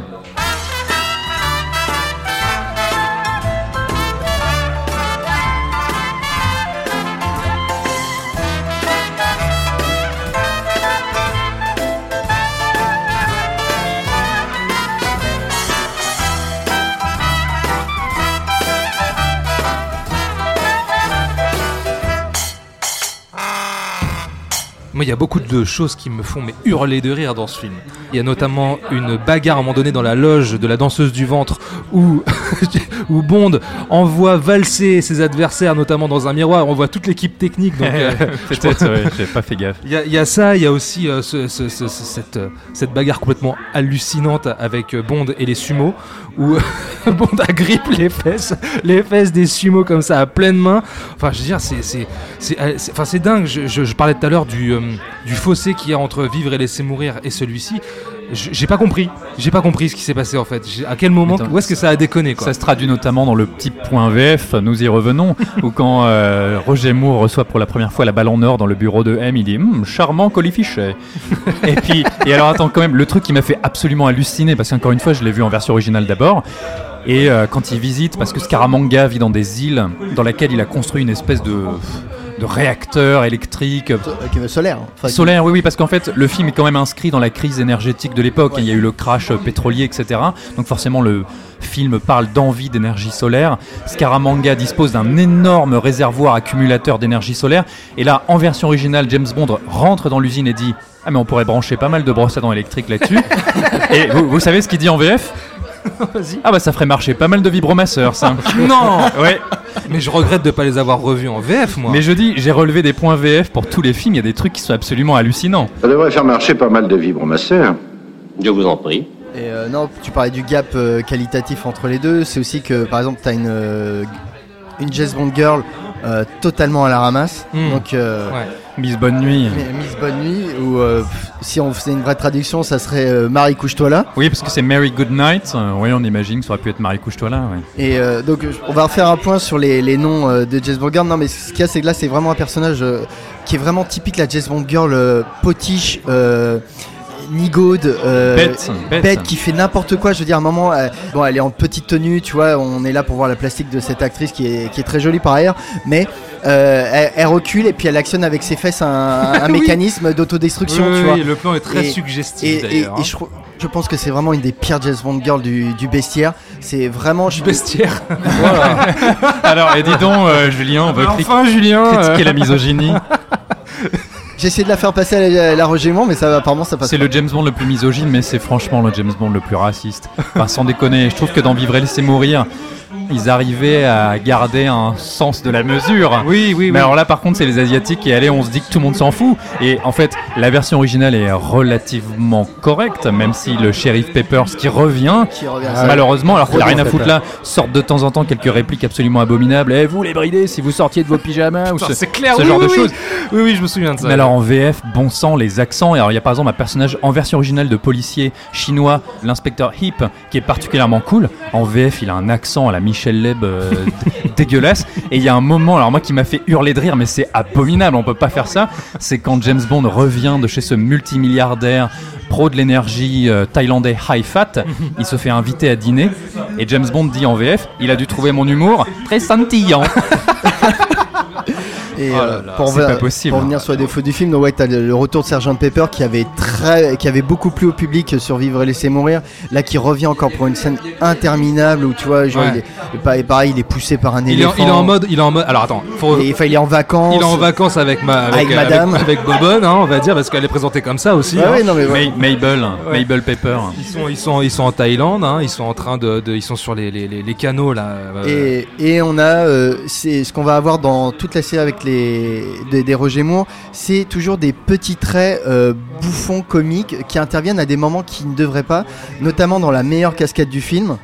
Euh, Avec la euh, voiture. Avec la voiture, donc une euh, cascade qui a été conçue par ordinateur au départ. ouais, ouais. Donc une voiture qui fait un, Un looping. un looping euh, en, sur 360 Une degrés. espèce de vrille. Ouais, un looping aérien, Ouais. ouais, une vrille, ouais. Cascade C'est- dingue, hein. Cascade qu'ils ont fait en une seule prise. Ouais. Sauf que bon. euh, Et, et- mais donc cette cascade est super, sauf que te- première faute de goût de, de John Barry qui met un effet comique euh, Ouais. sonore dessus, Ouais, une Et- sorte de pipeau. Enfin, Ouais, deux petites flûtes. alors que c'était la meilleure cascade du film et euh, une, des, hein. une des plus populaires de, de la saga. hein.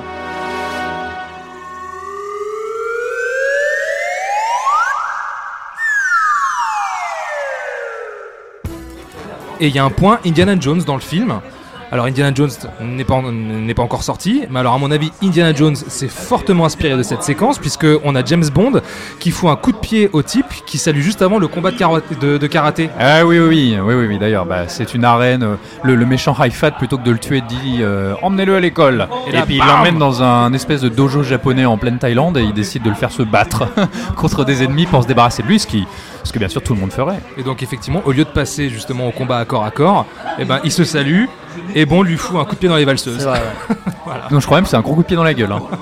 Ah et bon, euh, donc gueule euh, pour venir sur les, les noms de, de James Bond Girls, c'est parce que on a eu quand même la dernière fois on a fait un oubli monumental je trouve euh, quand euh, sur les diamants sur Ternel on n'avait pas parlé des, des surnoms euh, même des fois des traductions qui sont euh, des, des traits d'humour euh, un peu salaces hein, on va Mhm. dire ça Voire Mhm. dégueulasse. voire carrément dégueulasse, où finalement on attribue euh, à des personnages féminins euh, des allusions sexuelles. Moi, pour les diamants sont éternels, j'avais pas parlé de Plenty O'Toole, Plenty O'Toole, ouais. alias Abondance de la queue. C'est horrible, c'est Ah, horrible. Et là, attends, là on en a une belle. C'est qu'il y a une nageuse nue dans la piscine de High Fat qui s'appelle en version originale Chew Me. Donc ils ont dû se dire que ça sonnait asiatique. Chew Me, ça veut dire ben, bien sûr mange-moi, mâche-moi. Et en français, elle s'appelle Tchusse-moi. Non Oh la vache C'est ignoble, c'est ignoble. Bonjour. Elle est bonne? Venez donc dedans, vous verrez. J'avoue être très tenté, mademoiselle. euh, Juste moi. Tiens, non. Euh, Le seul petit problème, c'est que je n'ai pas de slip de bain. Moi non plus. Tu vois, cet homme au pistolet d'or, qui au passage je trouve est un titre assez canon. Oui, oui, oui. Est un James Bond. un pistolet. Oui, voilà. qui est un James Bond avec énormément de problèmes. C'est un film que j'ai du mal à revoir. Moi, je, je suis d'accord avec toi, Thomas, c'est un vrai nanar. Ça me dérange pas mal, même si de temps en temps, il me fait beaucoup rire.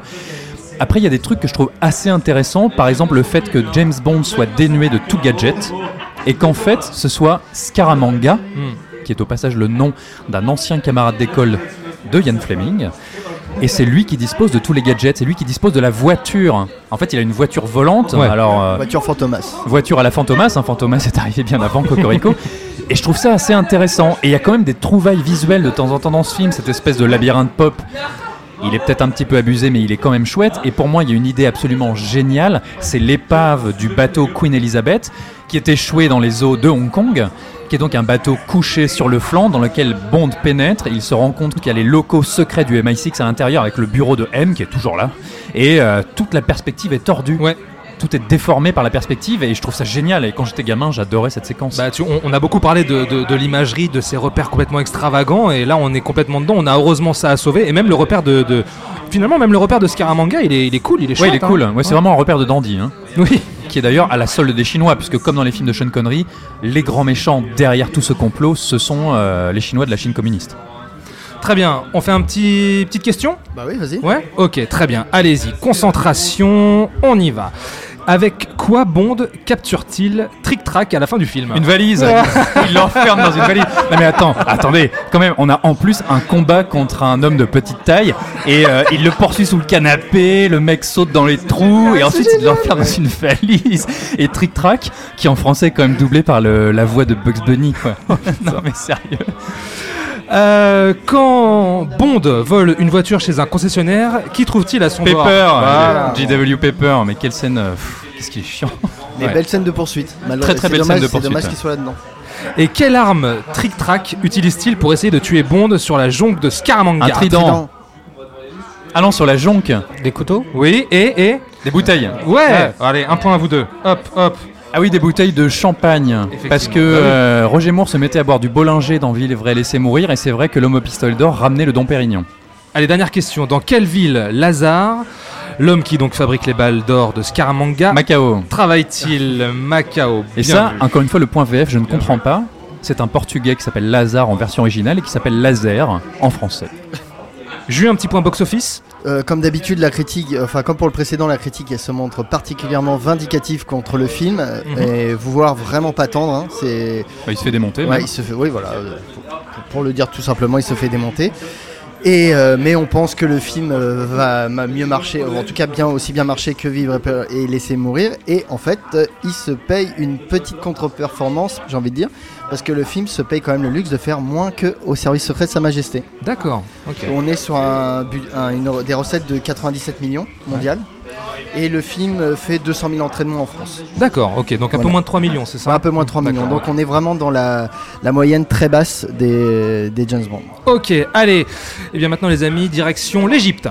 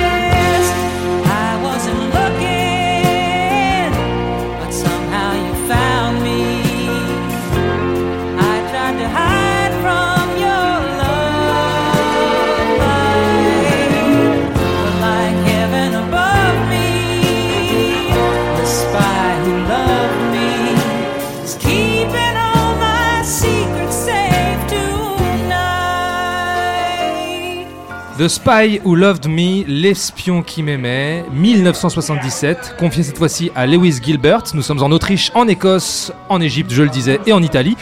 Et nous suivons Bond et l'agent soviétique Anya Amasova qui enquête sur la disparition de deux sous-marins nucléaires russes et britanniques et leur investigation va les mener jusqu'à Karl Stromberg, joué par Kurt Jürgens, acteur autrichien, qui veut se servir des sous-marins nucléaires qu'il a volés.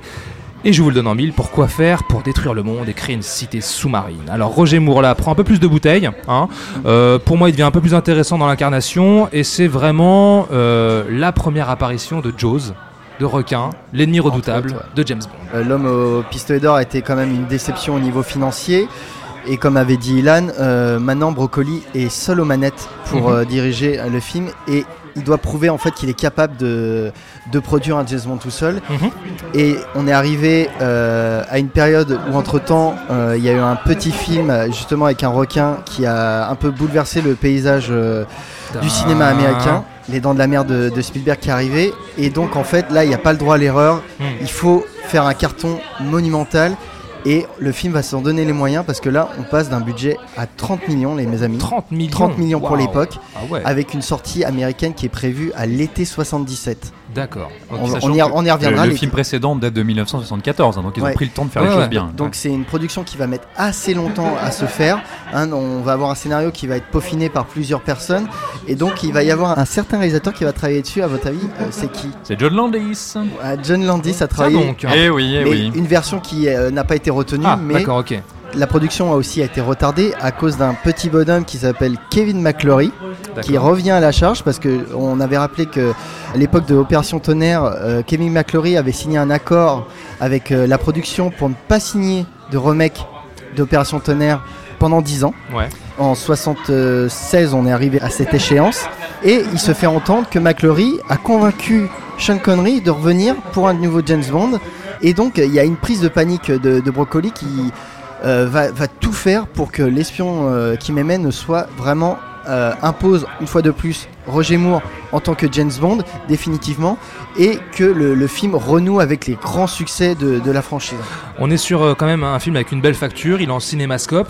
Qu'est-ce que t'en penses toi, Ilan, euh, de celui-ci? Alors pour moi, l'espion qui m'aimait, c'est clairement mon James Bond préféré de la C'est période d'humour. Ah ouais, carrément. D'accord. C'est celui dans, devant lequel je continue à prendre un véritable plaisir, à la fois d'enfant, à la fois de grand, de grand adulte. Enfin, Mhm. c'est c'est un film dans lequel ils ont poussé tous les potards au maximum. Mhm. Et ça se voit et c'est absolument génial. Tu prends un plaisir incroyable devant ce c'est inventif, c'est drôle et t'as cette espèce de jeu de séduction entre James Bond et son alter ego euh, russe qui est Enfin, la- interprété par Barabac, où tu as un jeu d'attraction-répulsion qui, moi, me rappelle, me rappelait aussi un peu le rapport entre Steve McQueen et Faye Dunaway dans l'affaire Thomas Crown, mais Ouais. ça, c'est moi que ça regarde.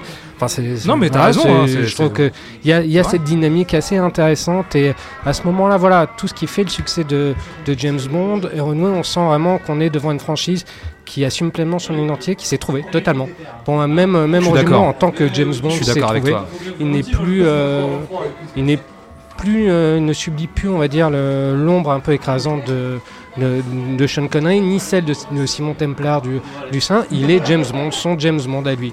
Donc euh, un personnage totalement à part de ce qui a été fait jusqu'ici. Mhm. Et, euh, et j'ai trouvé ça très très très très intéressant. J'ai adoré tous les, tous les gadgets, tous les nouveaux gadgets, dont cette voiture sous-marine, euh, La Lotus. la Ah, Lotus, qui est génial, qui est absolument, qui est absolument Ah ouais, légendaire. ouais, ouais, ouais. Euh, effectivement, Jaws requin et ce, et ce méchant, euh, cette espèce de Captain Nemo euh, totalement perverti, euh, qui, est, qui est lui aussi euh, super. Là, on a à la fois la dimension euh, fantasque des, euh, de James Bond, de l'espionnage tel qu'on le fantasme nous, et, euh, et euh, quelque chose d'un peu plus réaliste, avec réaliste entre guillemets, avec des enjeux géopolitiques très très marqués. Donc, je trouve que c'est un film qui euh, qui arrive à très bien incorporer l'espionnage, enfin les deux versants de l'espionnage, Euh, comme j'ai dit, à la fois fantasmé et à la fois réaliste. Et je trouve que là, c'est un cocktail euh, parfait. Pour a moi, c'est juste parfait. J'ai adoré ce film. On a très peu parlé des scènes pré, euh, pré-génériques.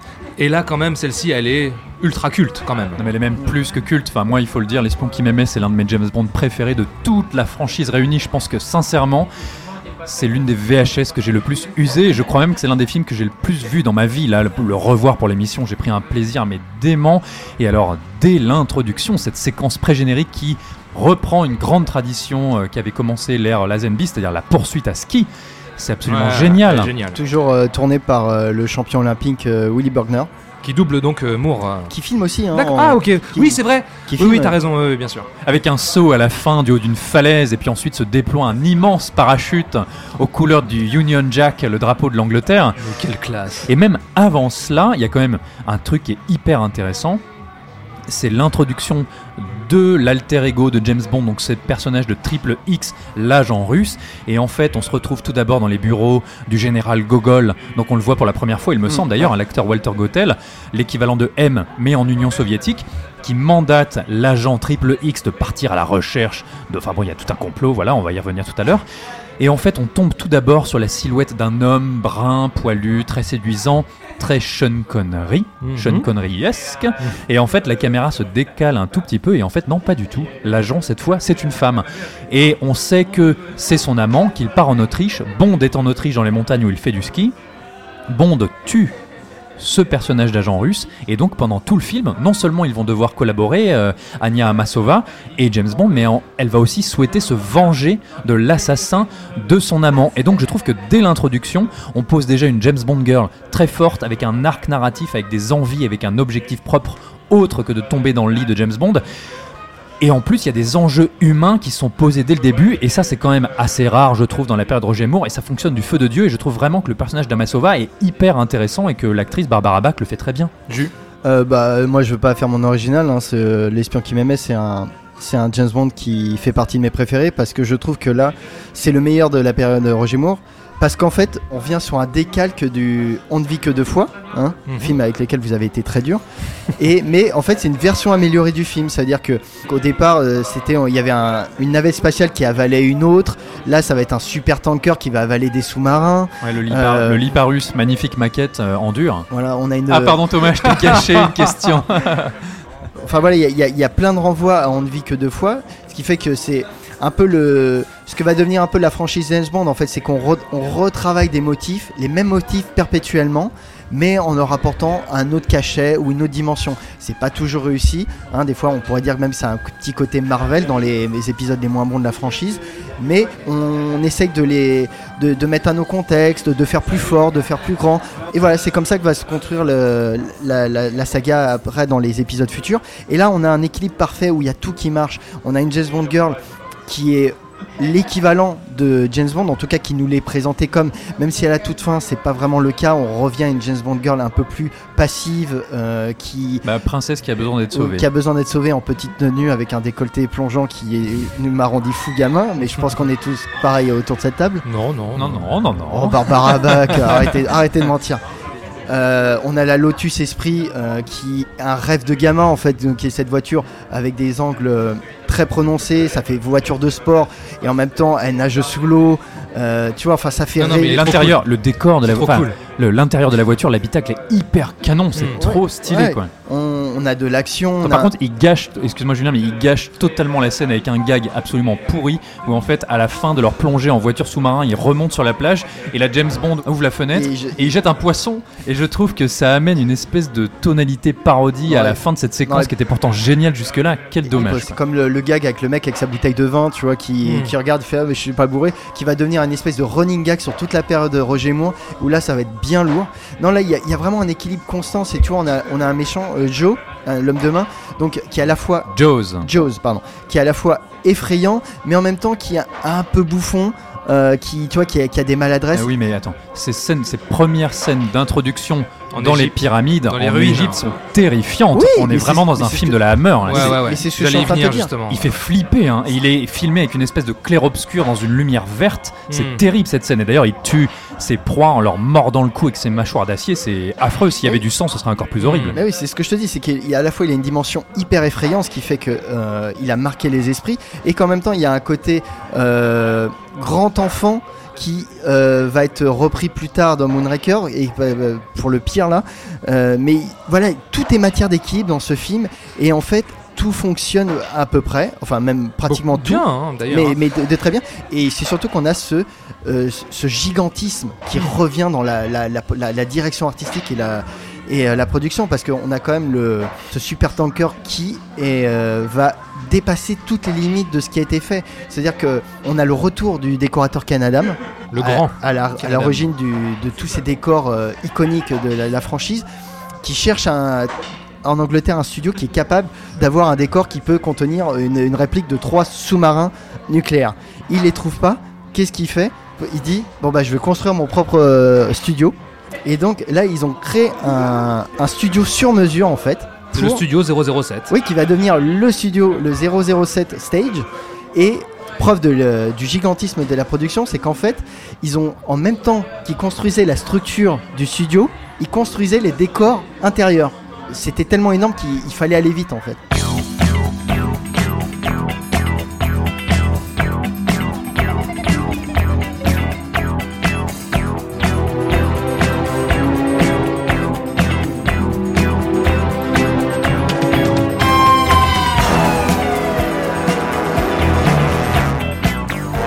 Quel âge il a à cette époque, Roger Moore, là, du coup? il, la il va avoir il va avoir la, il a la cinquantaine, je crois, à peu Bah, près. Meilleur âge. hein. Et Ouais, mais il- franchement, autant dans L'homme au pistolet d'or, il en foutait pas une. Et en fait, il suivait l'intrigue euh, que après des accidents et des hasards. euh, Oui, il ouais. n'était pas investi. euh. Là, c'est un Bond qui enquête. Hmm. C'est un Bond qui cherche, qui va euh, traquer ses proies, qui va vraiment enquêter sur le terrain. Je trouve ça génial.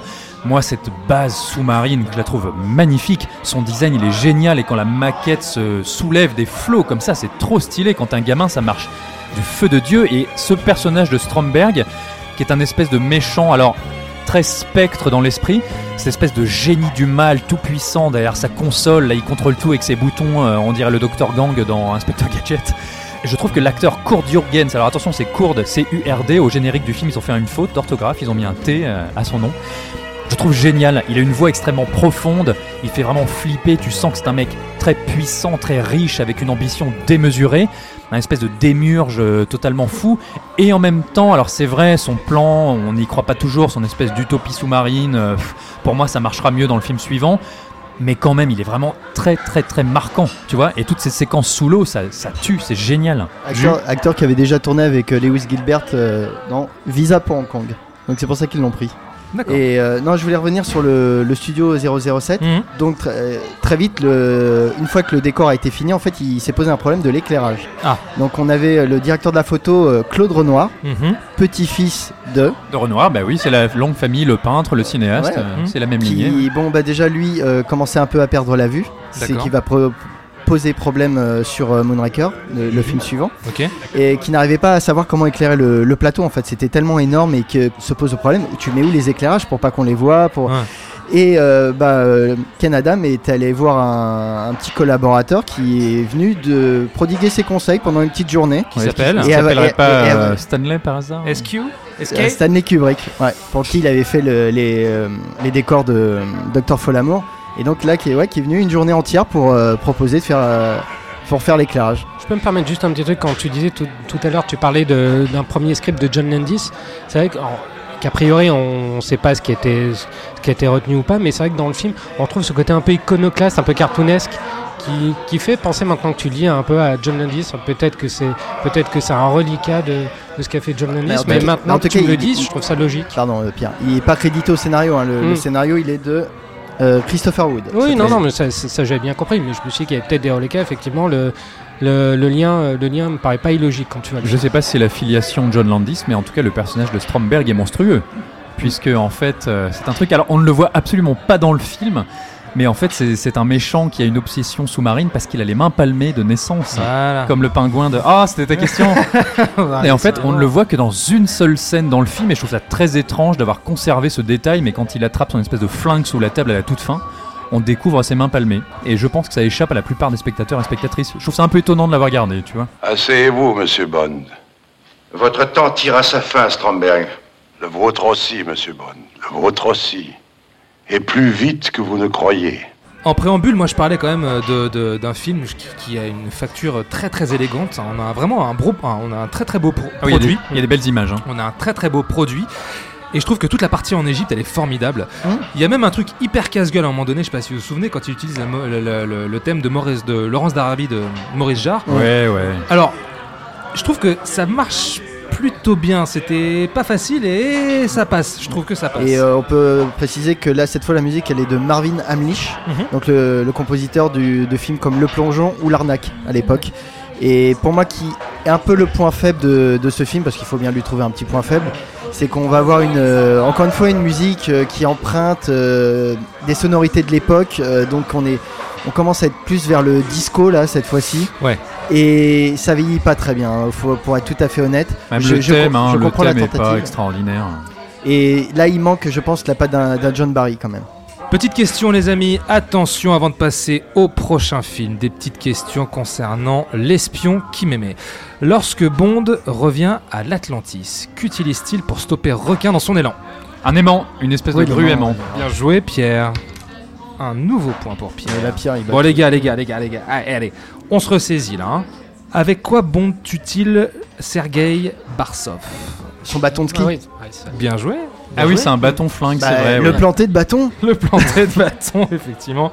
Jus, un nouveau point. Ouais, quand même, ça faisait un moment là. Alors attention, celle-ci, elle est un tout petit peu plus compliquée. Là, on va voir si vraiment vous êtes des experts. Quelle est la taille de requin incarné à l'écran par l'acteur Richard Kiel? 2 mètres 10. euh, Ah, on y est presque, 2 mètres 10. Moi, c'est 2m18, un truc. Bien joué, Jus. 2 mètres 18. Putain, la vache, qu'est-ce qu'il est grand. Il y a un moment où il chope James Bond, la taille de sa main, elle fait trois fois la tête de Roger Moore. quoi. C'est hallucinant. Avant de passer euh, au point box-office, Jus, Ilan, tu voulais rajouter un truc Oui, euh, qu'à la base, l'espion qui m'aimait est très librement inspiré, très très librement inspiré de- d'un roman, effectivement d'un roman de James Bond qui était Motel 007 et dont la particularité est en fait d'être raconté aux trois quarts euh, au féminin, c'est-à-dire c'est une femme qui raconte l'histoire et on ne voit James Bond qu'arriver vers la fin, dernier quart de, de l'histoire. Mais c'est juste la trame et ça a été très librement inspiré de, de cette nouvelle-là. D'accord. Bah comme beaucoup de, façon, Oui, comme beaucoup de romans de, de Ian Fleming. hein, façon. Ouais, Jus. Donc, euh, que j'ai rappelé que le film sortait pendant l'été 1977. Mhm. En Angleterre, le film sort le 7 juillet 1977. Donc, j'ai dit, le, le film, on, on a multiplié le budget. Ouais. Et euh, bon, c'est un succès, mais qui va être quand même évincé par euh, ben, un certain Star Wars, quand même. Ah là là là là. Hein, Et donc, par exemple, en France, euh, le, le film atteint quand même la, la place honorable de troisième place, Hmm. derrière Star Wars, mais Star Wars n'est pas le premier. À votre avis, non Personne n'a une idée Encore la grande vadrouille Euh, C'est un Louis de Funès. Non, non, c'est pas une comédie française. Bernard et Bianca. Bernard et Bianca. Ah oui, oui, oui. Ah, il sort en 77, ok, effectivement. hein. Et, euh, mais donc, c'est- malgré l'avènement de, de Star Wars, on Mm. reste quand même sur une, euh, une plus-value par rapport à L'homme au pistolet d'or, hein, parce que là, on atteint quand même la somme de 185 millions. Et en France, le film cumule jusqu'à 3,5 millions. Je pense qu'on retrouve le James Bond qu'en fait tout le monde avait envie de revoir, quoi, ce, ce, ce Bond fastueux et, euh, et totalement. Et là, il va falloir aller plus haut, les mecs, beaucoup plus haut, Bon les amis, vous savez quoi Euh, Je vous emmène dans l'espace. vers l'infini.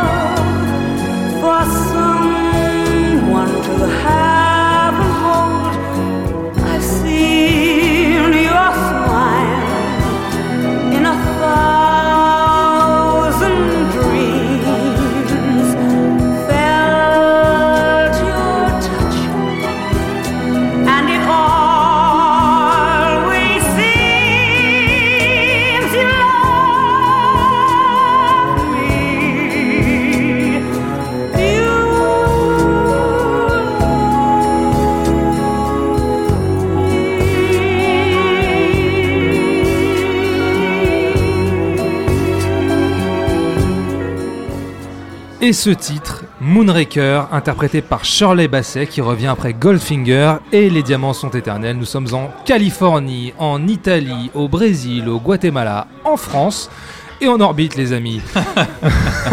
Surtout en orbite. Surtout en orbite.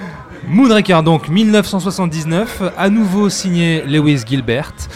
Et on suit Bond qui est chargé d'enquêter sur la disparition de la navette spatiale Moonraker dérobée pendant son acheminement vers le Royaume-Uni.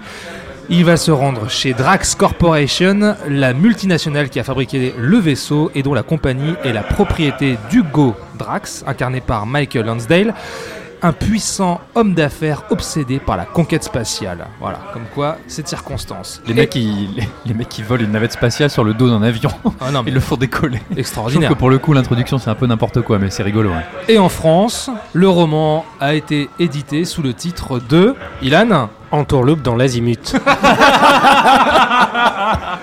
Ah, c'est extraordinaire. Alors, on voit tout de suite le rapport avec l'espace. C'est génial, c'est génial. Putain, merci.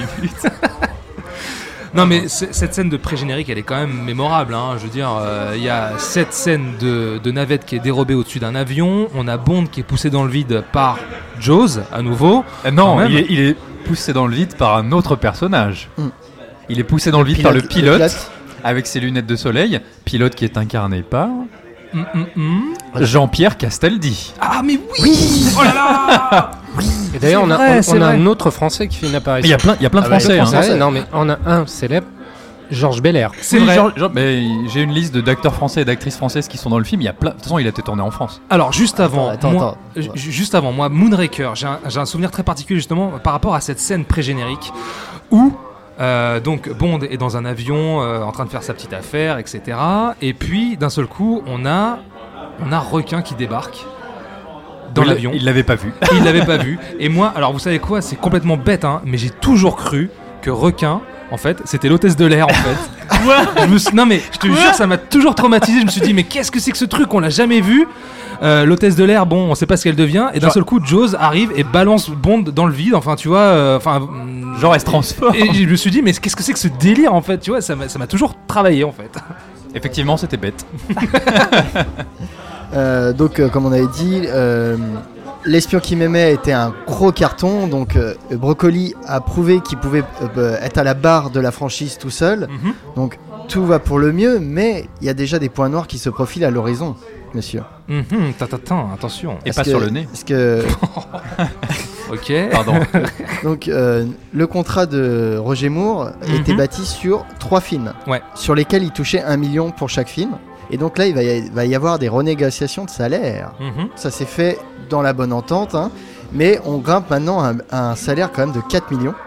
4 millions, ça va avec le budget du film. Euh, On est passé de 30 à 34 millions. Ah bah voilà.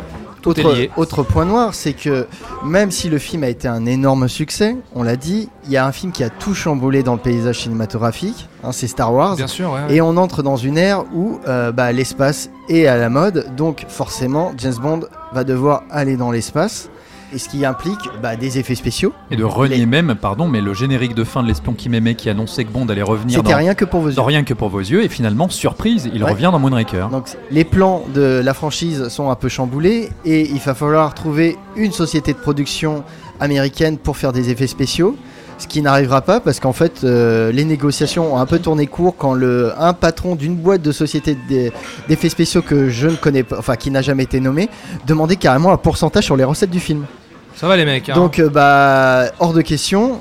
Donc les effets spéciaux seront faits maison par Derek euh, Mennings qui, on, on le verra plus tard, va faire un peu du bricolage euh, pour euh, que ça soit le, le- que ça soit correct. Et mais on, bon, on verra et on est loin de la modernité des Star Wars et autres euh, rencontres du troisième type.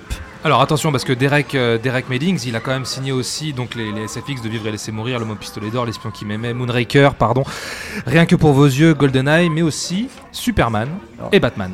Superman de Richard Donner, ouais. Ouais, ouais. Ok, ouais, Et pas mal. Batman de Tim Burton. Et- Joli CV. Et donc euh, Rose Production oblige, euh, bah, on ne fait pas dans la demi-mesure, parce que Mm. comme disait Pierre, euh, donc le film va se tourner en France avec carrément une utilisation de absolument tous les studios parisiens de l'époque. Ouais, ils ont réquisitionné tout le monde à tel point qu'ils ont dû mettre en pause euh, certains tournages. hein, Ouais, et, ça- et je peux te dire que ça n'a pas plu dans Bah, l'industrie du cinéma attends. français. hein. Tu Ils ont même tourné au centre Pompidou. Ah ouais? Bah oui, parce qu'il y avait tellement pas de place pour faire le reste des décors que l'espèce de base futuriste de Drax euh, en Californie, bah, les tunnels, tout ça, en fait, c'est les tunnels du musée euh, du centre Pompidou. Alors cette base de Drax, Elle est canon. elle est mortelle. La maquette, elle est démentiel. Ke- Ken Adam revient encore une fois euh, pour euh, son ultime baroud d'honneur sur la franchise. Euh, il s'en donne absolument encore une fois de plus à cœur joie avec des, des, des décors euh, au gigantisme euh, surdimensionné, avec euh, voilà bah, toujours cette patine de décors euh, parfois un peu kitsch, mais euh, voilà qui impressionne euh, toujours par euh, leur euh, ingéniosité, leur euh, Leur verticalité, leur verticalité là, là pour le coup, même avec une scène de d'apesanteur qui va établir un record de, du plus grand nombre de personnes filmées en enfin euh, mimant l'apesanteur. Ah oui, parce qu'aujourd'hui c'est un peu vieilli cette séquence. Oui oui non mais bien sûr, hein, mais à l'époque c'est quand même, euh, enfin voilà c'est Ouais, ouais. c'est un James Bond surdimensionné et j'ai presque envie de dire mais en surdimensionné en tout pour le meilleur comme pour le pire. C'est un James Bond qui part euh, dans le délire total, hein, qui part dans les étoiles malheureusement. Moi je voudrais apporter quand même une, euh, une mesure sur ça, c'est que le film a une réputation absolue de nanar, ce qui est vrai, mais c'est qu'en fait le film devient nanar sur la deuxième heure. La première heure reste assez correcte, malgré qu'il y a des signes avant-coureurs qu'on va partir dans un gros délire de gros n'importe quoi. On a un film comme qui, qui tient la route au départ, euh, qui Qui est assez plausible, ouais, il pose, Quel- il pose ses enjeux, il pose son mais qui- personnage. enfin, euh, qui, qui est dans la grande tradition, encore une fois, des James Bond de période Roger Moore. Il y a plein de trucs, sauf que de temps en temps, on va voir un, un signe avant-coureur du, du bordel que ça va devenir, notamment dans, après la poursuite euh, en, en gondole à Venise, Ah oui, avec le cercueil avec, qui, qui euh, devient, un, un- qui devient un aéroglisseur et avec une. qui euh, file sur la Piazza San oui, Marco à ouais, Venise. euh, au, au milieu de la foule qui, de, qui ne sont pas, courant. défiants. Ouais, ouais, ils, ils savaient pas qu'il y avait un tournage de film. et notamment, tu vois, cette scène qui est là et qui montre déjà que le film va vriller à un moment. Mais quand même, tu as des scènes où tu as James Bond qui est pris dans une centrifugeuse euh, et qui manque de presque de mourir. Et que tu as Roger Moore qui est sorti de là par euh, Holly Goodhead, qui est la James Bond girl qui est jouée par euh, Lois Child. Et euh, tu sens que là. Alors, Pardon, mais tu faisais Ah, un tu- petit point sur les noms des personnages féminins, Non, mais mais je- euh, je dit, ouais. Lo- Lois Goodhead, t'as dit ce que ça voulait dire? Ouais, non, non, j'ai pas dit. Parce que Goodhead, euh, en fait, c'est un jeu de mots. Elle s'appelle, euh, Oui, oui, elle oui, s'appelle bah. Holly Bonne Pipe. hein. C'est- c'est- Oui, c'est voilà. D'un goût absolument délicieux. Là, qui a un personnage. Sans euh, mauvais jeu de mots. Voilà. Je suis pire en fait. Il sort de la centrifugeuse. Et euh, tu sens euh, James Bond là qui est vraiment, mais il est colère quoi, il est pas content là. Et voilà, c'est un des moments rares que je disais où on va voir le, le Roger Moore qui va sortir un peu de ses gonds, tu vois, qui va nous présenter une petite autre facette du James Bond euh, euh, gouailleur et, euh, et jovial et euh, qu'on, enfin voilà, qu'on aime ou qu'on n'aime pas, mais qui, qu'on a l'habitude de voir. Moi, je trouve que Roger Moore, il est très bien là-dedans à cette période-là parce qu'il a plus de charme, il a plus de sex appeal d'ailleurs, je trouve. Je trouve qu'il est, il est, il est, il est bien là. Il est Ouais. bien. Bah là, c'est le dernier film là où il fait bien son âge encore. Et il va y avoir les signes avant-coureurs dans le prochain jeu. Avant qu'on y croit vraiment plus, quoi. D'accord. euh, mais, mais, mais là, je, je le trouve, euh, je trouve qu'il est parfait dans le rôle, à vrai dire. Et ça tient aussi beaucoup à son méchant Hugo Drax, incarné par Michel euh, ou Michael, Michael Lans- Lansdale. Lansdale. J'ai jamais trop su comment on prononce Michael son nom. Voilà, franco-américain ou franco-anglais, je sais pas ce qu'il est. Hugo Drax, je trouve qu'on y croit à mort. En Oui, fait. oui, oui. Cette espèce de génie, ce mec euh, totalement mégalomane qui veut construire une utopie dans l'espace. Alors en fait, il faut le dire, Moonraker reprend un peu la formule de l'espion qui m'aimait, puisque au début, dans l'espion qui m'aimait, un bateau volait un sous-marin. Là, c'est une navette qui est volée. On ne veut pas construire un empire sous la mer, on veut construire une société utopique dans l'espace. Mais pour le coup, je trouve que là, on y croit vraiment. Et Hugo Drax, quand on le retrouve, alors bon. euh, ils sont allés filmer au château de Volvicomte en France en nous faisant croire qu'il a amené ça pierre par pierre aux États-Unis, qu'il a racheté la Tour Eiffel. Enfin bon, tout ça c'est un petit peu ridicule.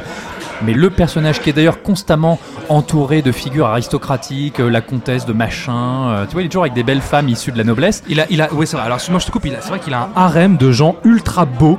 Oui, euh, mais très- oui, très parce, ouais. parce qu'il construit une utopie parfaite. Exactement. Et il veut des couples de, de beaux hommes, de belles Mm. femmes, et recréer une société parfaite dans l'espace. Et peut-être qu'on y reviendra un petit peu plus tard. Mhm. Je trouve que ça marche vraiment et que Michael euh, Lansdale, euh, cette espèce de folie et ce génie, ça marche terriblement bien. Il est même assez terrifiant par j'ai- J'aime bien Michael Lonsdale hein, comme acteur, mais euh, je le sens pas à son aise en fait sur une production de, de ce type et de cette ampleur. En Ah fait. ouais Ah ouais. moi j'ai l'impression qu'il il est pas bien dans, dans ses sandales spatiales là. Enfin, tu vois, il. C'est sandales spatiales. Moi, je trouve qu'il marche bien. Il est cool, Drax. Ouais, moi aussi j'aime bien. Ouais, hein. enfin, je trouve je que c'est un des je- meilleurs méchants de, moi, de je- la je- galaxie. Je sais pas, je le euh, trouve Bond. monolithique, je le trouve euh, un Oui, peu figé, tu c'est- vois. C'est le personnage qui est comme ça. Ouais, mais je sais pas, moi j'ai jamais vraiment accroché à ce, ce méchant. Qu'est-ce que t'en penses, toi, Ilan, de ce film? Je trouve qu'en fait, euh, l'espion qui m'aimait était aussi réussi que Moonraker est raté. D'accord. Donc, euh, pour dire à quel point il y a un, les deux films se répondent. Moonraker est un miroir, mais vraiment très déformant pour moi de, de qui m'aimait. Tu, tu vois, tu sens cette, cette volonté de vouloir recycler une formule qui avait, qui avait marché à la fois par son, par son gigantisme, par, euh, par le leitmotiv de, de, de son méchant, enfin, les tas de motifs qu'on revoit dans, dans, dans, dans les deux films. Mais euh, là, ça fonctionne pas, parce qu'on sent le côté extrêmement opportuniste de, de Moonraker qui veut marcher sur les, marcher sur les terres, entre guillemets, de, de, de Star Wars, ou en tout cas du space opéra, Ouais. qui veut faire son propre Ouais. space opéra. Et là, ça, et là, ça marche pas parce qu'on peut prêter autant de gigantisme qu'on veut à, à Bond, qui est un personnage euh, plus grand que nature et dont les aventures sont aussi plus grandes que nature. Là, l'espace, ça, ça ne lui sied pas. Et on sent que ça se tâtonne beaucoup. Le film veut faire du, euh, du, euh, du Star Wars, mais pour moi, il fait plutôt du Star Crash. Mais il en fait tout le temps du Star Wars. Ouais. hein. La bataille de Kendo contre l'homme de main japonais, euh, c'est un combat de sabre laser avec un mec en costume noir. hein, Ouais. La base de Drax dans un temple aztèque dans la jungle, c'est la base rebelle de Yavin Hmm. dans Star Wars. Mais néanmoins, justement, je trouve que le film est fascinant sur beaucoup d'aspects, aussi bien dans, euh, dans, dans, cet univers qu'il propose que justement cette, euh, tout, tout le tout l'exotisme encore une fois présent, très présent dans, dans celui-ci, avec notamment toute une partie euh, au Brésil. Enfin, je trouve que il se passe toujours quelque chose. On s'ennuie jamais, à vrai dire. Moi, je me suis vraiment Ah, pas le fait. film est pas ennuyeux. hein, Non, non, mais- c'est- mais c'est un film comic book, si tu veux. Et je trouve que il est fascinant, effectivement, mais comme peut l'être un accident industriel. Parce que tu sens le film, l'opus qui, euh, qui navigue à vue. Tu sais, tu sais pas très bien dans- à quel genre il veut appartenir, Mm. où est-ce qu'il, où est-ce qu'il veut aller. Enfin, tu, voilà, tu sens que ça se tâtonne et il y a un côté extrêmement anachronique, presque. euh, Ouais, on, vrai, va vrai. parler un peu du. Je trouve qu'il y a un côté chez, chez Bond qui était très présent par exemple dans L'homme au pistolet d'or où tu sentais que Bond était en décalage avec le genre auquel L'homme au pistolet d'or euh, faisait révérence, qui était le, le film de Kung Fu, etc. Donc tu avais ce côté extrêmement décalé dans l'époque, dans le genre, mais je trouve que c'est très visible dans, dans Moonraker. Voir du Roger Moore essayer de, euh, de, de faire du, du space opéra, qui est un genre qui n'a pas l'air de comprendre, mais comme tous les instigateurs du film n'ont pas l'air de le comprendre. James Bond, c'est pas Star Trek, c'est pas Star Wars.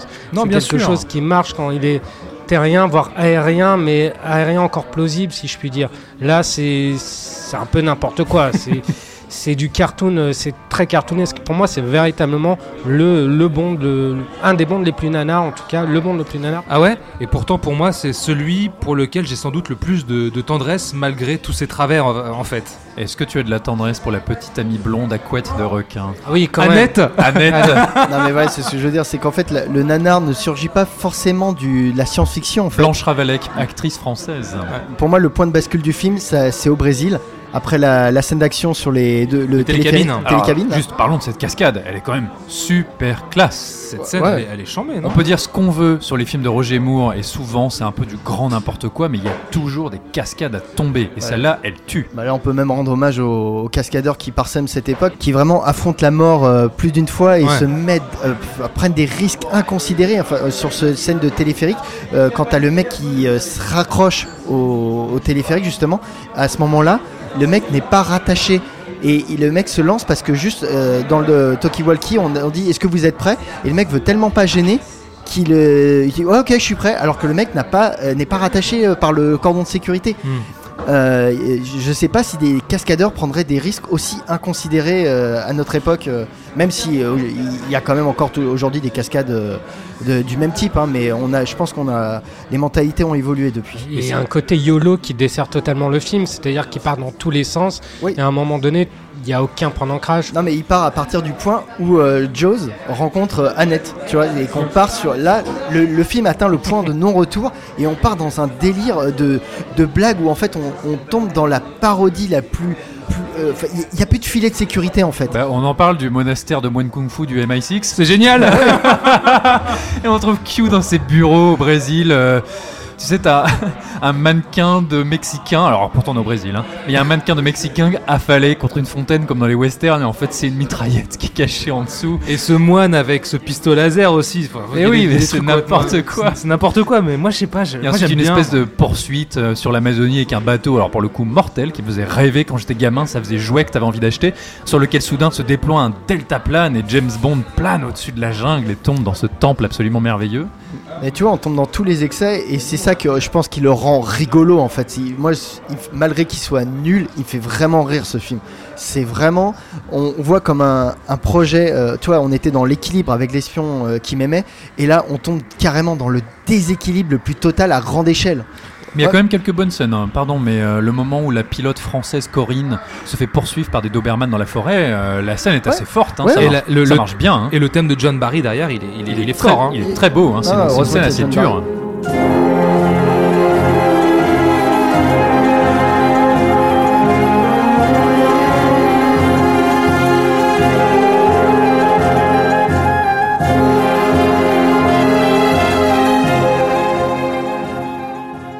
Et ensuite, les décors quand même de ce temple aztèque au milieu de la jungle, ils sont magnifiques. Alors c'est un décor certes un peu kitschouille parce qu'il poursuit des espèces de femmes d'apparition comme ça un peu diaphanes, fantomatiques en belle robe blanche et elle le mène dans ce temple merveilleux, cette espèce de jardin d'Éden sur lequel débouche une salle de contrôle absolument démente avec des écrans dans tous les sens. Moi je trouve que ça ça marche très bien. Tourné à Paris. Tourné à Paris, tourné à Boulogne même je Mm, crois, mm, non mm. Et d'ailleurs quand ensuite il s'élève dans l'espace et découvre la station de Drax, la station orbitale, encore une fois les décors sont merveilleux. Enfin je trouve que la, la station ça marche très très très très bien. C'est pour ça que moi je dis qu'il est extrêmement euh, généreux dans ce qu'il propose. Ouais, dans- ouais, il ouais. est très foisonnant dans la direction artistique. Je pense notamment aussi à une scène de bagarre de nuit euh, contre Cheng dans la salle d'exposition des objets en verre euh, qui, a été, donc, euh, qui, a, qui a donc été tournée aussi à Paris. Oh il pète tout. Et record de verre brisé. Ouais. euh, Et ben vous vous souvenez quand il monte, quand il monte en haut du clocher? Mm. avec euh, cet immense vitrail euh, Et de le nuit. balance dedans. hein. C'est super beau. Enfin, y a- je trouve qu'il est, il est, encore une fois, il est fascinant. Il, il- il est, il, il propose beaucoup de choses et euh, oui, il a ce côté nanar, mais quand même, euh, je trouve qu'il il y a, il y a de la, il y a de la plus-value par rapport à, à d'autres, tu vois. Ou Non mais c'est vrai, mais euh, en y repensant en fait c'est un, tu- comme je, je disais c'est un film qui vrille tout d'un coup, mais en fait comme va l'être un, un film, alors du- d'une autre manière mais Spectre. Tu vois c'est on a une, on va avoir une première heure qui finalement n'est pas si mauvaise que ça, qui est même euh, parfois même bon et ou Bond, je ne sais pas. Mm. Et tout d'un coup t'as as le film qui vire, euh, qui fait un dérapage non contrôlé et qui, qui va dans, euh, qui, Ouais. qui va droit dans le mur. quoi. Ouais, mais pour les gosses, à mon avis, c'est ultra jouissif. Et- Moi, je me souviens que je l'ai découvert, je devais avoir euh, 8-9 ans, quelque chose Eh comme ça. c'est- un de ceux que je regardais peut-être le plus. Et ben, justement, parce que on, Moonraker est une réponse à Star Wars. Et, et tous les excès en fait sont faits parce que le, le film veut toucher un public de gosses. Euh, donc je disais que Jaws avait été très populaire auprès de- du public, mais notamment des enfants. C'est-à-dire que la production avait reçu énormément de courriers d'enfants qui demandaient faites revenir Jaws. Et Si faites-en vous- et un faites- gentil. et faites-en un gentil. Ah ouais Ouais, ouais, Et d'où le- la rencontre avec Annette, j'ai envie de dire. Et, et d'où le dérapage de ce personnage que tu es content de retrouver au début et que tout d'un coup tu regrettes qu'il soit là en fait parce que là ils ont complètement dénaturé le personnage à, Bah, force de, de- de bêtises. C'est ça le truc, c'est que pour les enfants le spectacle est génial, mais pour les adultes c'est un peu plus difficile. Et il y a notamment ce personnage de James Bond Girl qui est le docteur Holly Goodhead. C'est pas non plus. Enfin, je veux dire, après Barbara Bach dans L'espion qui m'aimait, ça fait un peu retour en arrière. Elle sert pas à grand chose, tu vois. elle, ça- a un petit côté féministe hein, quand même. hein, très, Oui, euh, bien sûr, il y a un moment elle résiste aux tête, avances, euh, euh, à voilà. James, hein. Mais euh, elle a beau être une agente C'est le secrète. cas de le dire d'ailleurs, elle tient tête. oui, peut-être. Elle a beau être une agente de la CIA, je trouve qu'en soi, euh, elle est pas formidable non plus. Moi, je la retiens pas dans les grandes James Bond Girls, tu vois, ça marche pas hyper bien. Et son contact au Brésil, Manuela, alors ça m'a fait rire en VF parce qu'elle lui sert pas un shaker. euh, elle lui sert pas un vodka martini au shaker euh, et pas à la cuillère, elle lui sert un vodka martini non touillé. Mais c'est pareil, elle en fait, elle est là parce qu'elle est très très belle et elle sert pas à grand chose, tu vois. Mais vous savez que, que, que, que jusqu'à GoldenEye, Moonraker, euh, c'était le Bond le plus rentable. hein. C'était un des films les plus lucratifs de, de tous les temps. hein, Ah bah là, tu, euh, tu Non, non, mais je te- pied là. Ah bah désolé, désolé mon gars, il va falloir que tu trouves une autre info. ouais, bah, j'en ai une si tu veux. Vas-y. C'est le dernier film de Bernard Lee, alias M. Ah, oui. Dramatique, un rongé par un et concert ouais, qui terrible. va mourir euh, pendant la production du film. Enfin, qui va mourir après. Pardon, mais qui aurait même pas dû être dans le film. Parce qu'en fait, j'ai beau adorer Bernard Lee qui est là depuis les débuts de Sean Connery, il le fait revenir à Venise comme ça sur la simple découverte d'un laboratoire secret. Enfin, la scène, elle a aucun sens, ça sert absolument à rien, mais bon, c'était pour le clin d'œil quoi. Ah, Il y a quand même un côté, euh, une petite forme euh, en forme d'adieu dans, dans leur conversation où tu as, Oui, oui, oui. Bernard Lee tout d'un coup qui a un petit côté paternaliste euh, par rapport au personnage de Bond. Quand tu sais que Bernard Lee va mourir après, ça donne un petit côté touchant à la scène, j'ai envie de dire. Et on n'a pas parlé des deux hommages musicaux, les grands hommages musicaux Ah oui, de Moonraker. Il y a un digicode à un moment Ah, donné. Il y a un certain digicode. Bravo, Pas mal, pas mal. Ah, bien. Donc quand il compose le digicode, ça fait le son de Rencontre du troisième type de Steven Spielberg. Et il y a un deuxième hommage. Est-ce que vous vous en souvenez? De- J'imagine que c'est de 2001, ouais. Pas du tout, ça n'a rien à voir avec l'espace. Non, c'est. Ah Si, si, c'est quand il est euh, sur un cheval, non Ouais. Avec un poncho. Ouais. Ah, je me Ah, souviens. les sept mercenaires, pardon. Les sept oui, les sept mercenaires. Voilà, voilà. les Oui, sept et mercenaires. ouais, Les sept réfé- mercenaires. La référence très lourde, je trouve, à ce Ah oui, hyper lourdingue. Et après, vous osez dire que le film est pas nanar. Ah, ça suffit. Plus sympa.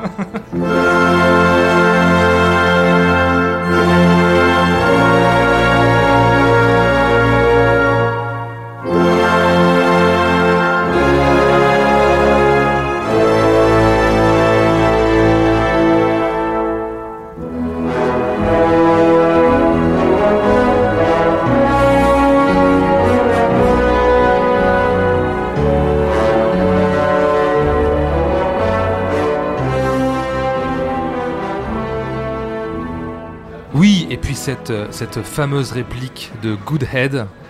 James, refais-moi faire le tour du monde.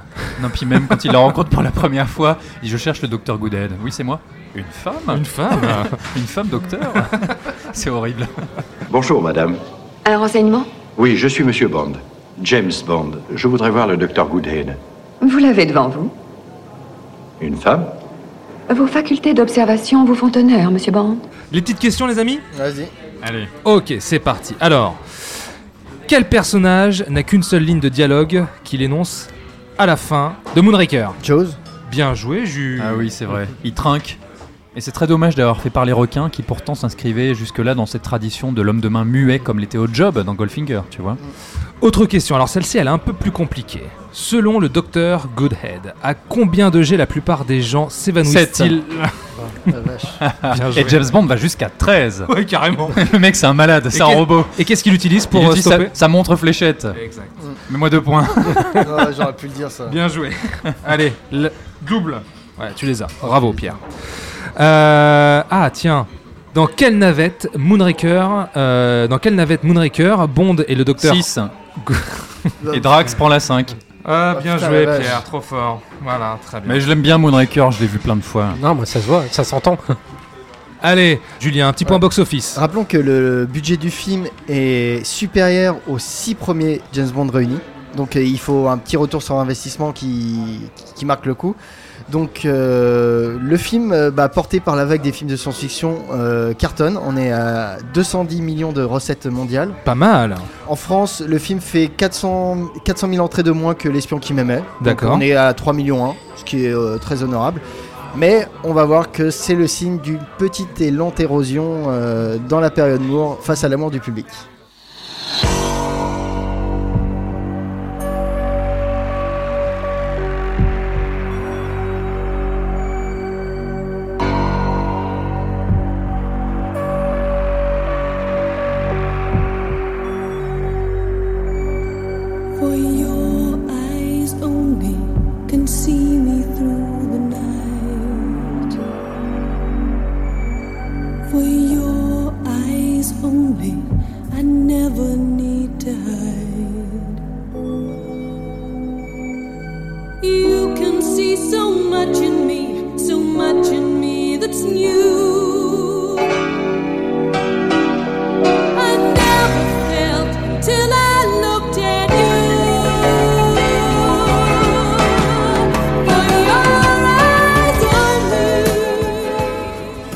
Effectivement, c'est pas le meilleur titre euh, que la saga nous ait euh, offert. Euh, c'est interprété par Sheena Easton, For Your Eyes Only, rien que pour vos yeux. Nous sommes en 1981.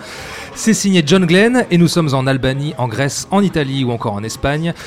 Un navire espion de la Royal Navy équipé d'un émetteur qui contrôle une partie de la flotte nucléaire britannique est la cible d'une attaque et peu de temps après, Sir Havelock, l'archéologue chargé de retrouver l'épave par les services secrets, est assassiné.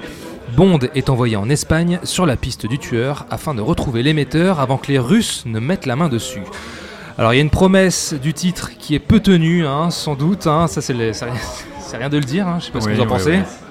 Il n'y a pas de grande scène d'action, il n'y a pas de gadget excepté la Lotus, non? Jus, pas d'accord avec ça? Bah, pas de grande scène d'action, il y a une, Oh. scène de, une scène de poursuite en ski et moto. euh, Ouais, J'appelle on y j'appelle pas, des- ça des grandes scènes d'action. La hein. scène de ski, on y reviendra parce qu'il y, y a des choses à dire Non. là-dessus. Non, ce qu'il faut dire, c'est que bon, Moonraker était le film de tous les excès, en tout genre.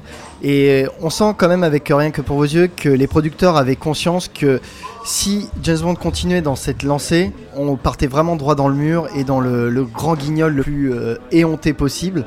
Il va falloir faire machine arrière et retrouver le plancher des vaches et un minimum de crédibilité pour le personnage. Mhm. Et alors c'est un, c'est un opus qui est intéressant en soi parce qu'il annonce en fait une nouvelle ère de James Bond. Ce qu'on peut dire c'est que le dernier film réalisé par Lewis Gilbert c'est la fin des James Bond euh, classiques. Bah, entre c'est la fin des années 70, c'est la, clairement. fin, hein. c'est la fin des années 70, on est en 1981. Lewis Gilbert, Guy Hamilton, tous, ces- tous ces gens-là ne reviendront plus.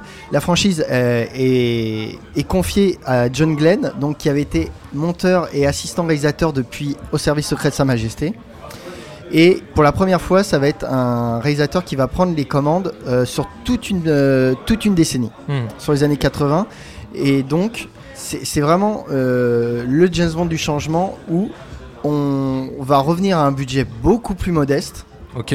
En fait, on va, on va revenir aux fondamentaux. On va retirer les gadgets, Mhm. on va retirer la voiture euh, à James Bond. On l'a fait même exploser fait dès le début exploser du dès le film. départ pour lui mettre une deux chevaux après. Voilà, mais c'était un symbole voulu par la production. Ouais, hein. oui, bien sûr, mais c'est ça, c'est tout, tout est signe pour dire on va calmer le jeu Hmm. euh, avec une intrigue qui reste essentiellement basée dans le, dans la Méditerranée. On est surtout en Grèce, En Grèce, dans, ouais. dans le film. Donc avec une intrigue qui inclut euh, une- la vengeance d'un personnage, avec euh, des, des gangsters, des trafiquants, tu vois, des, des méchants un peu, un peu moins, euh, peu plus haut en- réalistes. ah ouais, un peu plus réalistes, moins aux couleurs. Alors d'un avis tout personnel, moi je trouve qu'on, on- à force de finalement de tout dégraisser, on a enlevé tout ce qui faisait le James Bond en fait. Il y a, plus grand chose sur lequel se rattacher. Je trouve que c'est un James Bond un peu plat en fait, un Ah peu, bah, pas qu'un peu. un hein. peu gentil. Un peu triste même. hein. On a quand même des, des, des, des moments de bravoure qui sont là, moi comme cette euh, scène de, de ski. Mais par ailleurs, tu vas avoir un final qui va être, on a l'impression qu'il est fait à l'économie la plus totale quoi. Hmm. Et euh, voilà, on tue 10 méchants et puis ça y est, rideau c'est fini, on, on passe à autre chose. Ilan, qu'est-ce que t'en penses de ce film-là? C'est le James Bond dont je me souviens le moins. Ouais. Un des James Bond dont je me souviens le, le, le moins. Je, enfin, l'idée de, effectivement de revenir à quelque chose de, de plus terrien, de plus minimaliste. Effectivement, sur le papier, c'est quelque chose qui me, qui me plaisait parce que je voulais retrouver ce côté terre à terre de, de, de James Bond. Mais là, tu sens un truc très, euh, très pantouflard, très posé, Ouais. très. euh, c'est luxe, calme et volupté avec beaucoup de calme quand même. Voilà, c'est le genre de film, si tu veux, un James Bond, quand tu t'en souviens, c'est pas par bribes. Tu te souviens de, effectivement, tu te souviens des morceaux de bravoure, mais tu te souviens d'une ambiance, tu te souviens d'un esprit, tu te souviens de tas de choses. Enfin, tu, tu as des souvenirs des James Bond pour, de- pour des raisons extrêmement précises, ce qui fait que chacun est différent de l'autre. Celui-ci, Mhm. le problème, c'est que j'en retiens plus grand chose. Bah oui. Après le premier visionnage, moi je l'ai vu très tardivement sur le tard, euh, quand, les, quand les films sont ressortis en, en Blu-ray, je l'ai découvert sur, sur ce format-là, et le lendemain, euh, j'en ai strictement plus rien, euh, plus rien retenu. J'ai juste eu cette impression de voir effectivement un James Bond euh, en mode vieux beau. Ouais. Un- Oui, bah ouais. voilà, c'est Roger Moore qui arrive vers sa, vers sa phase vieux beau. euh, mais effectivement, c'est pas un film qui te donne les promesses de son titre. Bah ouais. Je trouve ça extrêmement dommage. Et Carole Bouquet, même, quand même. Mais oui, mais oui, Bah, mais c'est ça qu'on retient parce qu'on est français en fait. Bah Carole oui. Bouquet, elle a deux chevaux, mais sinon. Voilà, ce euh, qu'on retient, c'est effectivement les, les yeux de Carole, de Carole Bouquet, mais ça se tient pas qu'à ça. Sinon, tu regardes une pub pour parfum et c'est bien. Mais là, c'est beaucoup trop basique. C'est d'un minimalisme, d'une épure entre guillemets, qui tient presque à la paresse, j'ai envie de dire. Ah et c'est ça qui me, ouais. c'est ça qui me gêne beaucoup dans rien que pour vos yeux. Moi, je voulais juste rappeler quand même l'affiche de Pierre. Brian, ouais, l'affiche de Brian By South qui est assez iconique. Je pense Ouais, que tout le monde s'en souvient. Cette fameuse affiche avec les deux jambes de femme au premier plan et James Bond dans la ligne de mire. Ça, c'est quand même pas rien. Des affiches de James Bond totalement iconiques, il y en a beaucoup. Ensuite, je pense qu'il ne faut pas faire l'impasse sur la scène pré-générique de Rien que pour vos yeux, qui est absolument calamiteuse. Si le film est très terre à terre, très sobre, par rapport à Moonraker, effectivement, il fallait revenir sur le plancher des vaches, tu l'as bien dit Julien. Là, on a une scène pré-générique où c'est totalement n'importe quoi. On se retrouve face à Blofeld alors qu'il n'est pas nommé. Alors, attends, déjà, on a une référence à- au service secret de Sa Majesté, puisque tu as James Bond qui va sur la tombe de sa femme. Oui, Et Teresa- donc- et Teresa donc, Bond. Une des rares fois où le- la franchise, en fait, s'est essayée à faire une espèce de continuité qu'il n'y a jamais eu, en fait, et qu'elle n'a jamais recherché vraiment. Il y avait une petite continuité dans les Sean mais ça allait pas plus loin. Et donc après, on a le retour de Blofeld, mais qui... Enfin, de presque envie de Oui, dire. avec. Alors bon, on sait pas vraiment qui c'est, mais c'est un chauve sur un fauteuil roulant avec un chat blanc. Bon, a priori, c'est Blofeld. Ah, James. oui, voilà, c'est ça. Ah, et, euh, et en fait, il y a une, alors il y a une séquence de cascade en hélicoptère qui est absolument géniale. Dans la, il rentre dans une usine avec son Ouais. hélico, c'est top. Mais ensuite, il balance Blofeld du haut d'une cheminée. c'est absolument ringard, c'est Ah ouais, ridicule. Et on le verra plus jamais Blofeld avant euh, Spectre. Ouais. Et attends, vous savez pourquoi on ne prononce jamais le nom de Blofeld dans le Non, film vas-y, dis. Mais parce que les droits du nom appartiennent à Kevin McClory. Qui reviendra un peu plus tard, euh, on en parlera. Ouais. Moi, j'ai souligné quand même pour le point VF parce que je n'ai pas compris la référence, ni en version originale, ni en français. C'est que Blofeld, accroché à l'hélicoptère, dit à James Bond en gros, s'il vous plaît, euh, laissez-moi vivre, euh, ne me tuez pas. En anglais, il lui dit Je vous servirai des délicatessen sur un plateau d'acier inoxydable. C'est important de Voilà, le ça, préciser. ça, c'est l'expression en anglais qui en fait, alors je l'ai découvert en faisant mes recherches, en me livrant un travail journalistique de pointe. Oui, oui, comme que en fait c'était une expression anciennement italo-américaine passée dans le langage de la mafia qui voulait simplement dire je vous paye sans arrière-pensée, je vous paye directement. Mais en français, en fait, a priori, ils n'ont pas compris la référence. Et ils ont traduit mot à mot, il lui dit Je vous verserai une fortune en acier inox. et du coup, c'est pourri. tu vois, tu m'étonnes que James Bond l'a balancé du haut d'une cheminée.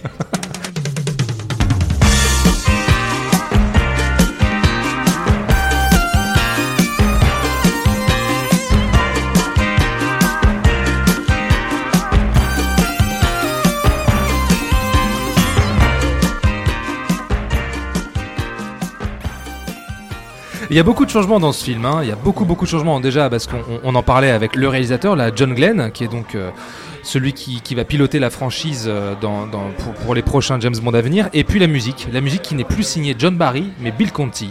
Le compositeur de Rocky. Exactement. Un résultat euh, très vieillot. C'est c'est rien de le dire. hein. Est-ce que vous voulez qu'on parle un petit peu de Bibi? Bibi Dal. Bah, Bibi. Il y a quand même beaucoup de choses à dire au sujet de Ouais, Bibi c'est- et c'est James rude, hein. Bond. Bibi qui doit avoir euh, une vingtaine d'années à tout casser en fait. Alors en fait, pour l'anecdote, elle a exactement le même âge que Carol Bouquet, mais ils l'ont prise parce qu'elle a l'air d'avoir 15 ans. Ah, C'est la patineuse Lynn Holly Johnson. Exactement, euh, qui veut absolument, absolument coucher avec James Bond, hein, qui veut découvrir les plaisirs de la chair avec. euh, Non, ce- non, elle les connaît déjà. hein. Elle les connaît déjà. Ah, sous-entend Oui. très bien qu'elle a couché et, euh, et qu'elle Oui. Elle veut avoir La une chose- expérience avec un homme, un vrai. Oui, la chose ne lui est pas inconnue. hein. À tel point que James la repousse, la repousse, et lui dit une phrase que je trouve euh, incroyable, c'est Allez viens, je vais t'acheter une glace trois boules. Oh là là la vache. Mais par contre, au moins, il repousse ses avances parce qu'en fait, c'est un peu dégueu. Le... Bah ouais. Il commence à faire un peu vieillot, le pauvre, et puis il se retrouve avec cette nénette de 15 ans. C'est Ouais, dégueulasse. ouais, mais je- Même Carole Bouquet, au final, ils ont une scène de sexe, mais, mais pas vraiment. Tu sens que on ne veut Hmm. plus tellement le montrer dans les Oui, bras oui, d'une oui. femme. En fait, ils, pre- ils prennent un bain de minuit à la fin. Ouais, voilà, mais on voit rien. Mais parce qu'en fait, ouais, je pense qu'il y, y a une différence d'âge là qui devient assez problématique et je crois que Roger Moore était très mal à l'aise avec ça. Et on sent qu'en fait, c'est un, film qui est désexualisé Mm. complètement. C'est-à-dire que euh, donc James Bond va coucher avec une, une femme un peu plus mature à un moment donné. Mais tu vois, euh, Ouais, la là, les- là, la les- comtesse. ouais, la comtesse. Mais là, les partenaires sont vraiment trop jeunes. Donc, on va vraiment calmer le jeu sur euh, cet aspect-là de James Bond et euh, venir finalement sur un truc très sage, quoi, très euh, poli. Alors oui, juste sur la comtesse, j'ai un tout petit point mode parce que là quand même, je peux pas laisser passer ça. Mais quand il est chez cette fameuse comtesse von Schlass, il, il affiche un espèce de, de peignoir rouge à, à rayures noires. Il a les jambes nues apparentes. Il est affalé sur un espèce de lit de coussin. ah, c'est bon ça. C'est, c'est hyper érotico, ringardo, dégueu. Et en fait, tu te dis vraiment, il y a que Roger Moore, même à la cinquantaine passée, qui peut afficher un costume pareil. Sean Connery là-dedans, mais on serait sorti de la salle, tu vois. Euh, Jules, je, voulais re- je rebondir sur quelque chose euh, dont tu parlais tout à l'heure euh, au sujet du final qui te plaisait pas tellement. Ouais, à part et- peut-être la cascade. euh, Alors voilà, j'allais y venir parce que quand même la scène de rappel sur la, façade rocheuse, elle est quand Sur- même assez impressionnante. Sur hein. les météores en. Grèce. Ouais, on, euh, la scène qui a été tournée euh, donc euh, sur les, les météores en Grèce euh, et qui est, Ça tue, tourne- ça. qui est tournée dans un faux monastère qu'ils ont été obligés de reconstruire parce qu'en fait les moines avaient refusé déjà de les accueillir dans un vrai euh, monastère. Mhm. Et euh, ils avaient fait, euh, intenté un procès à la production parce qu'eux, ils voulaient construire finalement un faux monastère sur un rocher à côté. Et ça en est suivi tout un procès que finalement la production a gagné. Mhm. Et euh, non, moi je parlais pas vraiment de. Donc la scène d'escalade qui est très très bien. Il y a une, ca- il y a une chute euh, euh, d'un cascadeur de, de plusieurs mètres. Ouais, c'est génial, c'est génial. est- et qu'en plus qui est là, qui est sans musique. Là, il y, a- rien pour gâcher en fait la scène, qui est très très bien. Non, c'est après, c'est le, le final où en fait on défait les méchants avec Ah une oui, facilité déconcertante. Et on a vraiment l'impression que là, il était question en fait de ne pas faire trop de, de tintamarre, j'ai envie de dire. De tintamarre. Ouais, on n'a pas tellement parlé des méchants. Hein. Bah, Oui, justement, qui se souvient du Euh, méchant de rien que pour vos yeux Bah, Julian Glover, Glover, Harry. Christatos, Christatos, ouais. qui est un méchant très terre à terre, très basique. Au début, on croit que c'est un autre, le personnage de Colombo, qui est en fait un espèce de pseudo-trafiquant qui, au, au final, se révèle être l'allié de James Bond. Mais c'est vrai que Julian Glover, il le fait toujours bien, mais c'est pas ça qu'on retient. Quoi. mais voilà, quand je disais qui se souvient du méchant de, de rien que pour vos yeux, est-ce qu'on peut le mettre euh, au panthéon des même des, des méchants légendaires de, Non, de bien James sûr, Bond Il y a non, toujours pas un méchant tout. légendaire dans James Bond, qu'on aime ou pas le film. On parlait de Moonraker, il y avait, il y avait Drax, il y a l'espion qui, euh, qui m'aimait, et tous ces méchants totalement iconiques. Là, il a aucun charme quand même, ce méchant. Il a Ce, rien. ce film, pardon, mais c'est James Bond au sport d'hiver, quoi. Enfin, il y a un moment, poursuite à ski, après il y a du ski de fond, après c'est une poursuite dans un circuit de bobsleigh, après il se fait attaquer par des hockeyeurs. Ah, bah, c'est Oh, les Jeux là, Olympiques en fait. Oui, mais c'est ça, mais C'est- c'est James Bond au sport d'hiver, comme il y avait Martine à la plage, Martine en forêt, quoi. Cette poursuite quand même en bobsleigh. Ouais, il Non, a mais pour- il la chevaux. hein. La cascade est dingue, Oui, c'est mais, cool, mais bon. c'est ridicule, quoi. Mm. Et alors, pardon Thomas, avant que tu poses tes questions, je veux dire, on ne peut pas faire l'impasse sur le final de ce film. Est-ce que vous en souvenez? L'apparition de Margaret Thatcher et son Ah oui, mari oui, euh. Dennis Thatcher Merci, c'était ma première question. Ah, mais- pardon, mais attends, mais c'est hallucinant. c'est Ouais, une scène bah de parodie qui est démente. Et autant le film est extrêmement terre à terre et disons, elle est pseudo-réaliste. Mais alors là, on tombe sur une scène de grand guignol qui est mais euh, abominable. Et d'ailleurs, le personnage de Dennis Thatcher, donc Mm. le véritable, bon c'est- c'est c'est un acteur, hein, mais le mari de Margaret Thatcher, se tourne vers la caméra et brise le quatrième mur. Ouais. Il regarde le spectateur dans les yeux. Enfin, moi je ne comprends pas cette séquence. Non, bah là, je pense que ça fait partie des excès comiques euh, inhérents à la période de Roger Moore, quoi. C'est euh, sous prétexte de légèreté, on va trop loin en fait, et, Mm. on, et on, on brise la règle. Les questions, les amis. Allez, Alors, quelle arme peu conventionnelle Bond utilise-t-il à bord de la piscine de Gonzalez? Un parapluie, un, un- un parapluie, non pas parapluie, un, Un Un, paravent un, un, un, un, quand il y a le soleil. un parasol. un parasol. Des au jus. Mais non, mais je l'avais, l'idée était là. Un point, un point partout. Putain, je, je perds mes mots. Alors, autre question, on continue. Quel véhicule se lance à la poursuite de Bond et la comtesse Lille après leur nuit ensemble? Buggy. C'est Pierre qui l'a dit. Ouais, avant. c'est Pierre qui a dit. Pierre, donc. Merci de me défendre, Ilan. Oui, je t'en prie. Jus, Ouais, c'est un moi. petit point box-office, s'il te plaît. Bah, attends, avant de faire ce point box-office, j'ai deux petites anecdotes qui sont assez drôles. Et je, Vas-y. je, vais vous- je vais y aller de ma question. Quel acteur de Game of Thrones fait de la figuration dans le film? Ah, c'est l'acteur du père Lannister euh, qui joue Richard un homme de Dance. main. Richard Eh Dance. ouais, il y a voilà. Charles Charles Dance Dance. dans un, euh, Charles rôle d'homme de Dance. main. Charles, Charles Charles Dance. Dans le rôle d'un Bon. homme de main. Voilà, tu monte- peux me mettre un point. Qui monte sur la piste, euh, qui fait du saut à ski. Je te mets un point, Ilan. Ah, c'est bien. Et dans le film, Ah, c'est moi qui ai commencé. Oh, ouais. C'est quoi cette tricherie là? Et dans le film, il y a une actrice euh, qui euh, s'est mariée euh, juste avant de, de faire le film. Et à une soirée, elle a invité son mari et que tout le monde s'est dit, il ferait un super Bond. Qui c'est? Timothy Dalton. Non, Ah merde. Pierce Brosnan Pierce Brosnan. Pierce Ah, Brosnan, ah ouais Pierce Brosnan était venu sur le plateau du film à cette époque. Il était marié avec qui Euh, J'ai pas retenu son nom. Ah bah voilà. Ah bah t'as pas voilà, fait ton bah voilà, Bah, va super. malin et Et- puis... Moins, Ouais. un point. non, non, oh, non, non, non. Attends. Et euh, bah, il y a un certain euh, Brocoli qui va se rappeler de ce, ce petit jeune homme qui, Ah bah oui, plaît, m'étonnes. qui plaît bien à tout le monde. Mais Moi, il était en pleine époque de Remington Steele, non? Je pense, ouais. Mais je, je disais Timothy Dalton, je pense sincèrement que si on avait eu Timothy Dalton dans le rôle, Hmm. ce serait passé vraiment très très bien. Parce Mm. qu'on est vraiment dans un film qui s'inscrit tout de suite dans les années 80 et Roger Moore n'est carrément plus à sa place en fait. Et côté box-office, donc le film continue de marcher, mais euh, là on est quand même euh, moins bien que Moonraker. On est à 195 millions de dollars de recettes mondiales. Mhm. Et le film fait le même score que Moonraker en France. Très bien, bon, les amis, maintenant ce que je vous propose, c'est qu'on sorte les saxos, qu'on allume les briquets, c'est l'heure du quart d'heure love.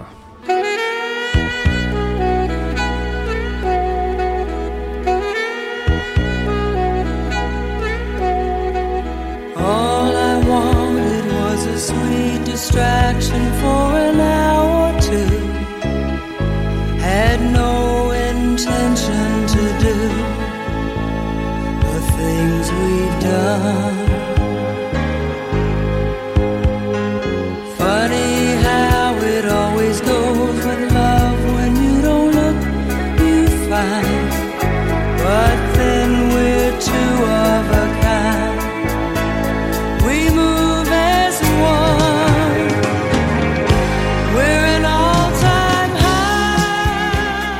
Bon, encore une fois, on peut pas dire que ce soit le meilleur thème. All Time High, euh, interprété par Rital Coolidge.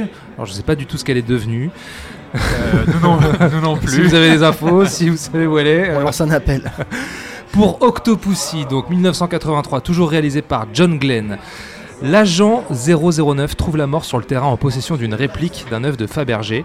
Le prince Kamal pense acquérir l'original aux enchères à Londres, mais Bond le remplace au dernier moment par une réplique. 007 décide alors de suivre Kamal jusqu'en Inde, où il va y découvrir ses liens avec Orlov, un général soviétique renégat qui souhaite déclencher une troisième guerre mondiale, et la mystérieuse Octopussy. Quel est son rôle dans cette affaire? Nous sommes à Londres, en Inde et en Allemagne, et Roger Moore reprend le rôle à 55 ans. Et ça se sent un petit peu quand Un même. petit peu. Rôle qu'il a laissé entendre sur le précédent qu'il ne voulait pas reprendre. Mhm. Donc il a fallu refaire des négociations. Mhm.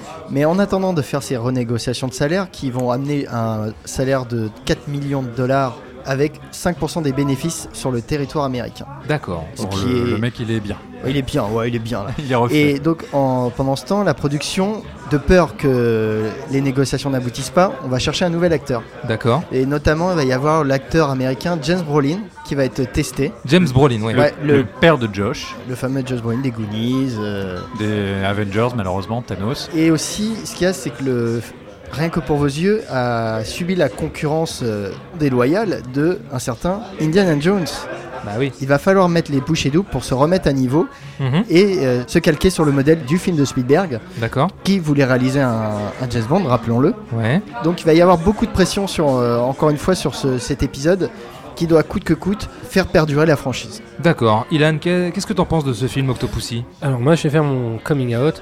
Euh, je n'ai pas vu Octopussy. T'as jamais Non, vu Octopussy C'est le seul que j'ai pas vu. C'est vrai Je m'explique tout à fait. Ça faisait partie de ces bondes que, que j'avais pas vu, que je m'étais décidé de rattraper en Blu-ray. Et lorsque j'ai vu Rien que pour vos yeux, j'étais tellement dépité que j'ai pas eu le courage de voir, de voir Octopussy et je n'ai pas eu le temps de faire mes devoirs avant ce podcast. Donc Octopussy restera le bond que je n'ai jamais vu. Et, c'est bien dommage. Et c'est bien dommage parce que toi, je pense que t'as une tendresse, Pierre, pour ce film.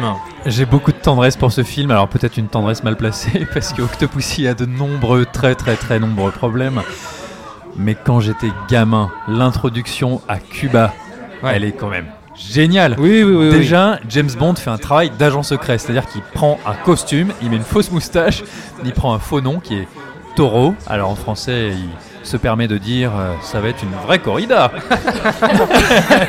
Et il infiltre une course hippique euh, supervisée par un espèce de clone de Fidel Castro. Ouais. Et je sais pas si vous vous souvenez, mais il voyage avec une espèce de voiture avec un box pour les chevaux. Et en fait, il y a un faux arrière-train de cheval Ouais. qui se soulève, il y a le cul du cheval qui se soulève et qui laisse apparaître un avion miniature. C'est génial. Moi, j'adore ça, moi. mais ouais, cette séquence, quand j'étais gamin, je la trouvais ouf. Et en plus, à la toute fin, il atterrit parce qu'il a plus d'essence. Et il atterrit devant une station-service et ils disent vous, vous me faites le plein, s'il vous plaît Et du coup, on enchaîne sur le générique, bon, qui effectivement est pas extraordinaire. Mais cette séquence, déjà, ça te met direct dans le bain et ça tue. Ouais. Une séquence qui était à l'origine prévue pour Moonraker. Ah ouais? Mais vu la complexité de la scène et le- la complexité de Moonraker à faire, ils l'ont gardé euh, pour Alors, plus tard. Il y a quand même John Barry à la compo, avec euh, un thème qui revient très régulièrement dans le film et euh, que je trouve formidable. Je sais pas ce que vous en pensez, mais moi, c'est une des compositions que je préfère le plus de, euh, de toute la saga Roger Moore en fait. Oui, non mais John Barry fait un beau travail, mais je trouve que malgré tout, les compositions très fortes manquent un peu dans Octopussy, même s'il y a des beaux numéros, hein, enfin Mm. je vais pas le nier. Et puis il faut dire quand même que cette introduction, une fois le générique passé avec 009, qui a volé cette œuvre de Fabergé à des méchants, alors on sait pas trop parce qu'il est poursuivi par des lanceurs de couteaux dans la forêt, et lui-même il Les est jumeaux. les jumeaux, les fameux jumeaux euh, Grishka et Mishka, Mhm. et il lui-même est déguisé en clown. Et en fait, cette introduction de Bond, elle est extrêmement bizarre. Il y a quelque chose de très mystérieuse. Elle est très mystérieuse et quelque chose de très étrange. Et je me rappelle que quand j'étais gamin, cette séquence où le clown se fait poursuivre dans la forêt par les lanceurs de couteaux, ça me faisait un peu peur. Hmm. Et, et en le revoyant aujourd'hui, effectivement, je trouve que la scène, elle est assez forte et assez prenante.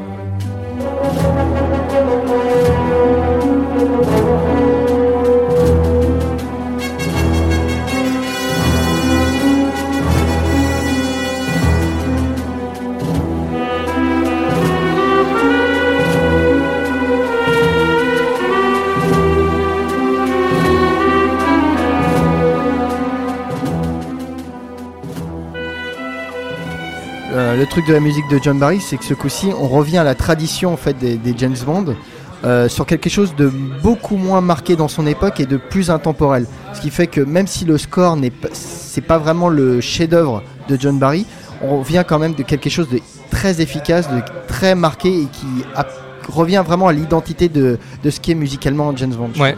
Ouais, ouais, et puis une introduction qui fonctionne très bien. Enfin, je veux dire, quand on se retrouve avec ce général Orloff, qui est incarné par. euh, comment il s'appelle déjà ce mec Euh, euh, Steven Berkoff. Enfin, oui, Steven Berkoff, voilà, qui joue un méchant soviétique. Alors, ça me fait d'ailleurs euh, doucement rire, c'est ces espèces de pincettes que prend le film. Bon, l'URSS, c'est pas vraiment les méchants, en fait, c'est un espèce de général dissident, mais bon, pourquoi pas.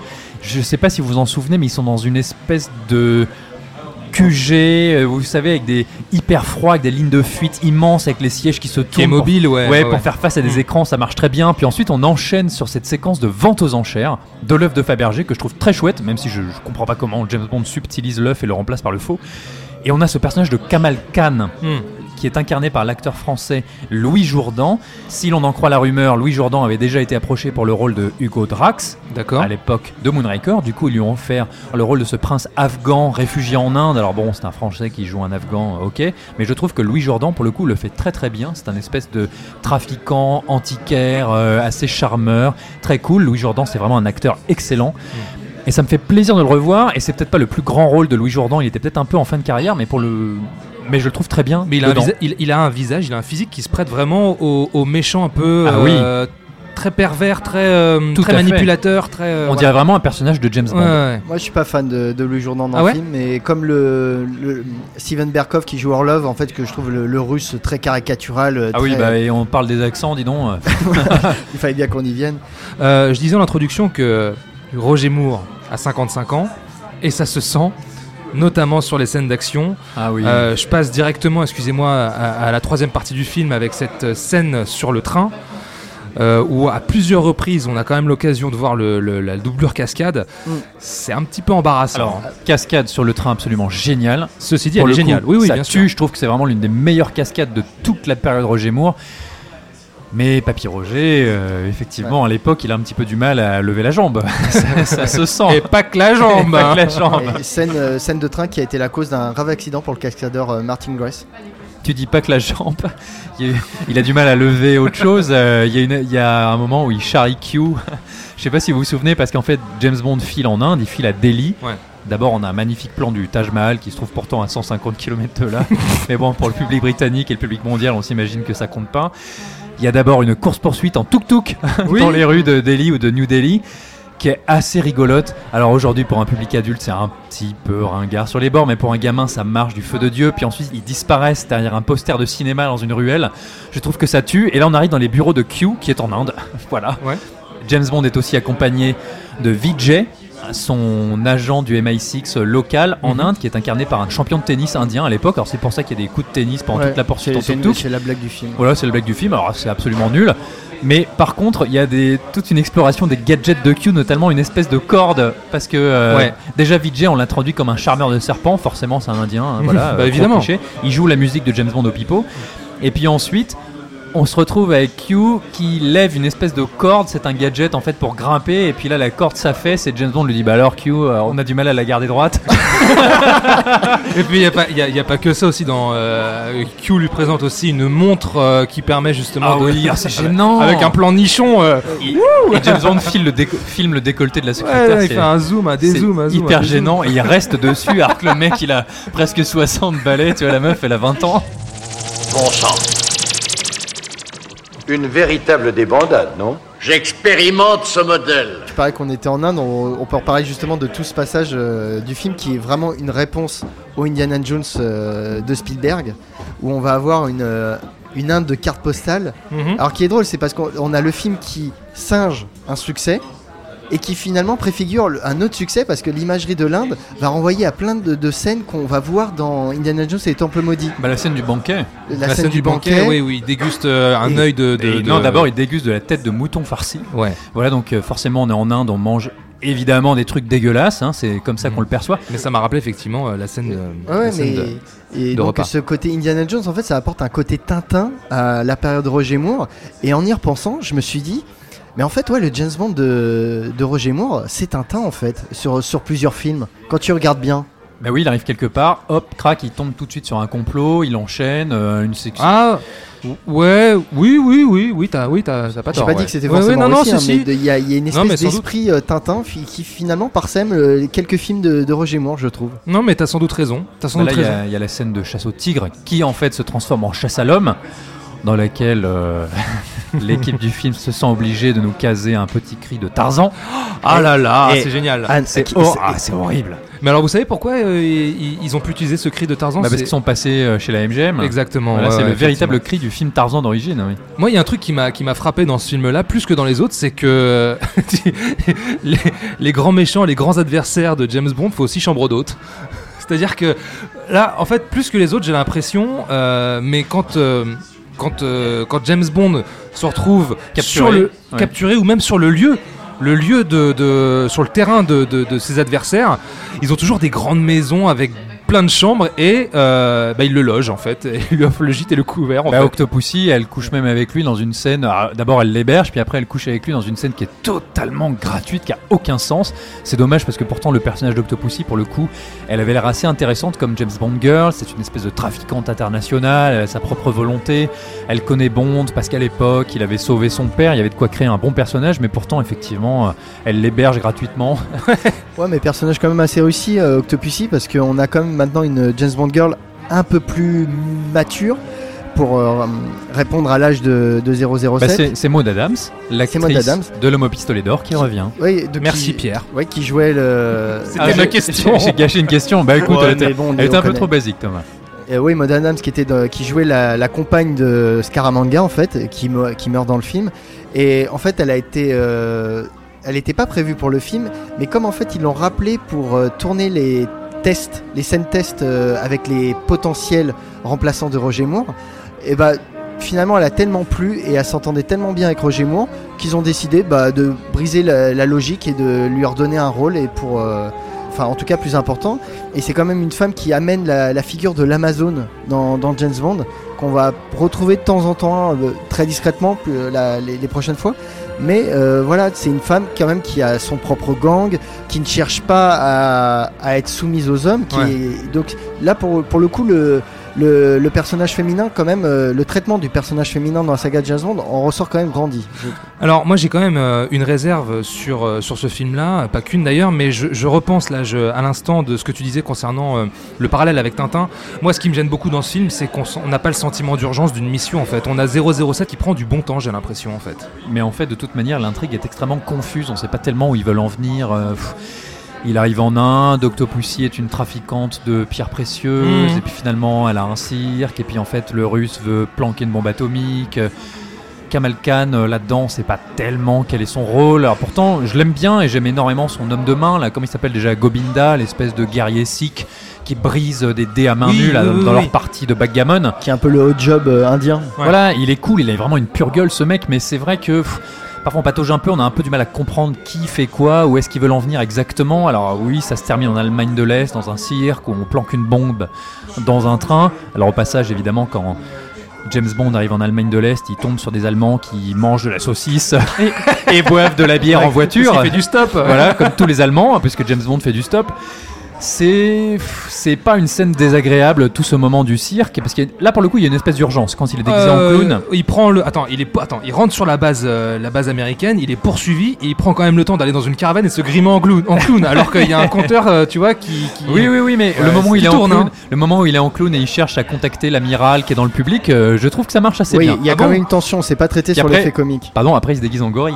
Non, avant, avant, il est Avant, déguisé en avant, gorille, ouais. avant. Avant il est en gorille peut-être. ouais. Non, mais bon, voilà, c'est. euh, C'est c'est assez oubliable pour moi, mais, mais effectivement, même si je reconnais qu'il y, a des- il y a des moments qui sont cool quand même. euh, On a, on n'a dans- pas parlé de, de- du costume de crocodile pour nager en toute Ah oui. discrétion vers le château d'Octopussy. C'était ma question. Et puis de ces espèces de bandits, notamment un. Tu sais, Kamal Khan engage des bandits pour Ouais. tuer Octopussy Avec et ses femmes. Et il y en a un qui a une espèce de scie circulaire qui le contrôle avec sa Ça, main. c'est cool, ça. Ouais, c'est assez cool. Hein. Ça, gamin, ça me faisait flipper. Ouais, ça, bon, ça n'a aucun sens, mais franchement, quand t'es gosse, euh, ça marche euh, du feu de Dieu. Avec encore fois. une fois le thème de John Barry d'ailleurs qui joue vachement sur justement ce, ce- Ouais, ce- sur la ce- tension, ce- ouais. cette tension, ce danger et quand même l'arrivée en montgolfière de Q. de Q Une montgolfière aux couleurs du Union Jack, encore une fois. encore une fois et Q justement qui sauve euh, des, euh, Les qui- nanas, ouais, qui les, des- filles d'Octopussy. Exactement, et qui après devient justement Ouais, l'espèce de. Voilà, le, le- le sexe symbole, enfin, euh, elle essaye de, de lui mettre le grappin dessus, c'est c'est drôle. On peut quand même dire que ce titre d'Octopussy, qui est donc le nom de cette trafiquante Maud Adams et du film, a posé un petit peu de problème à l'époque parce que les actrices, quand on les interviewait euh, lors des conférences de presse, elles n'osaient pas révéler le titre du film. Elles trouvaient ça extrêmement vulgaire, cette espèce de connotation sexuelle euh, un peu dégueu. Et moi, on parlait tout à l'heure avec Julien des pseudos de filles dans l'univers James Bond qui ont toujours des significations sexuelles. Moi, je suis un grand fan du personnage de Goldfinger qui est Pussy Galore. Et sur le moment, on peut se dire que Pussy Galore, c'est aussi une connotation sexuelle terrible, puisque Pussy, bon bah voilà, Galore, ça signifie l'abondance. en plus, elle a un flying circus composé uniquement de femmes. Et pourtant, je suis allé faire mes recherches, et pas du tout, puisque le terme Pussy, qui signifie le sexe de la femme dans l'argot anglais, c'est un terme qui a été démocratisé par le porno américain, je pense, vers le milieu des années 70. Ok. Donc à l'époque de Goldfinger, ça ne voulait pas du tout dire ça. Il y a par exemple une bande dessinée du créateur des Schtroumpfs, Peyo, qui s'appelle Pussy. D'accord. Il y a le film avec Peter O'Toole, euh, What's New Pussycat. Par contre, Octopussy, on est en plein dedans. Et là, on peut se dire qu'il y avait vraiment un titre hyper racoleur Mhm. qui, effectivement, pour moi, fait partie des titres de James Bond un peu faibles et un peu vulgaires. Intéressant. Qu'est-ce que qu'est-ce que t'en penses toi de ce Ah titre, bah, euh, Non, mais le, le titre donne envie, mais vu la manière dont vous en parlez, j'ai l'impression qu'on a affaire à l'opus animalier de James Bond, le plus animalier de James Bond, ça donne envie, hein, avec Non, tous mais ses costumes, etc. Non, mais Non, là, bah, vous m'avez hypé, les Non, mais mecs. t'as l'inclusion de tous les animaux dangereux comme à la Indiana Jones. T'as des serpents, t'as des tigres, t'as Des migales. Des migales. euh, Toi, t'as pas dû être bien avec les serpents. Non, ça a été, ça va. Des petites questions, les amis Allez. Ok, alors j'en ai un petit paquet là. hein. Ilan, bon, je suis désolé, Ouais, hein, ouais, gars, ouais, mais euh, bon. Alors, à combien l'œuf Fabergé part-il aux enchères 500 000 livres. 500 000, ouais. Allez, je vous la donne à tous les deux. hein. Ouais, parce que James Bond fait monter les enchères pour faire enrager Kamal Khan. Autre question. Le cirque d'Octopussy est une couverture pour passer quelque chose en contrebande à l'ouest. De quoi s'agit-il Ouais, des trésors soviétiques? Notamment l'étoile des Romanov, hein, que le général Gogol, qui revient, veut récupérer à la fin. C'est pas rien.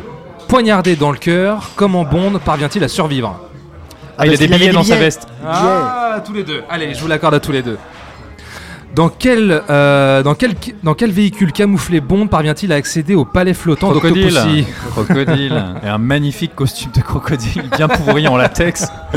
C'est nul. Ça sert à rien. en Ah, mais plus. ça marche. Oui, il aurait pu venir en combinaison de plongée noire, quoi. Personne l'aurait vu dans la nuit. D'où provient l'acide qu'utilise Bond pour Stylo. fuir? Ah là là là là, il est Un trop stylo fort. plume. Il est trop fort. Mais c'est cool, il utilise un stylo plume acide pour fondre les barreaux de sa prison.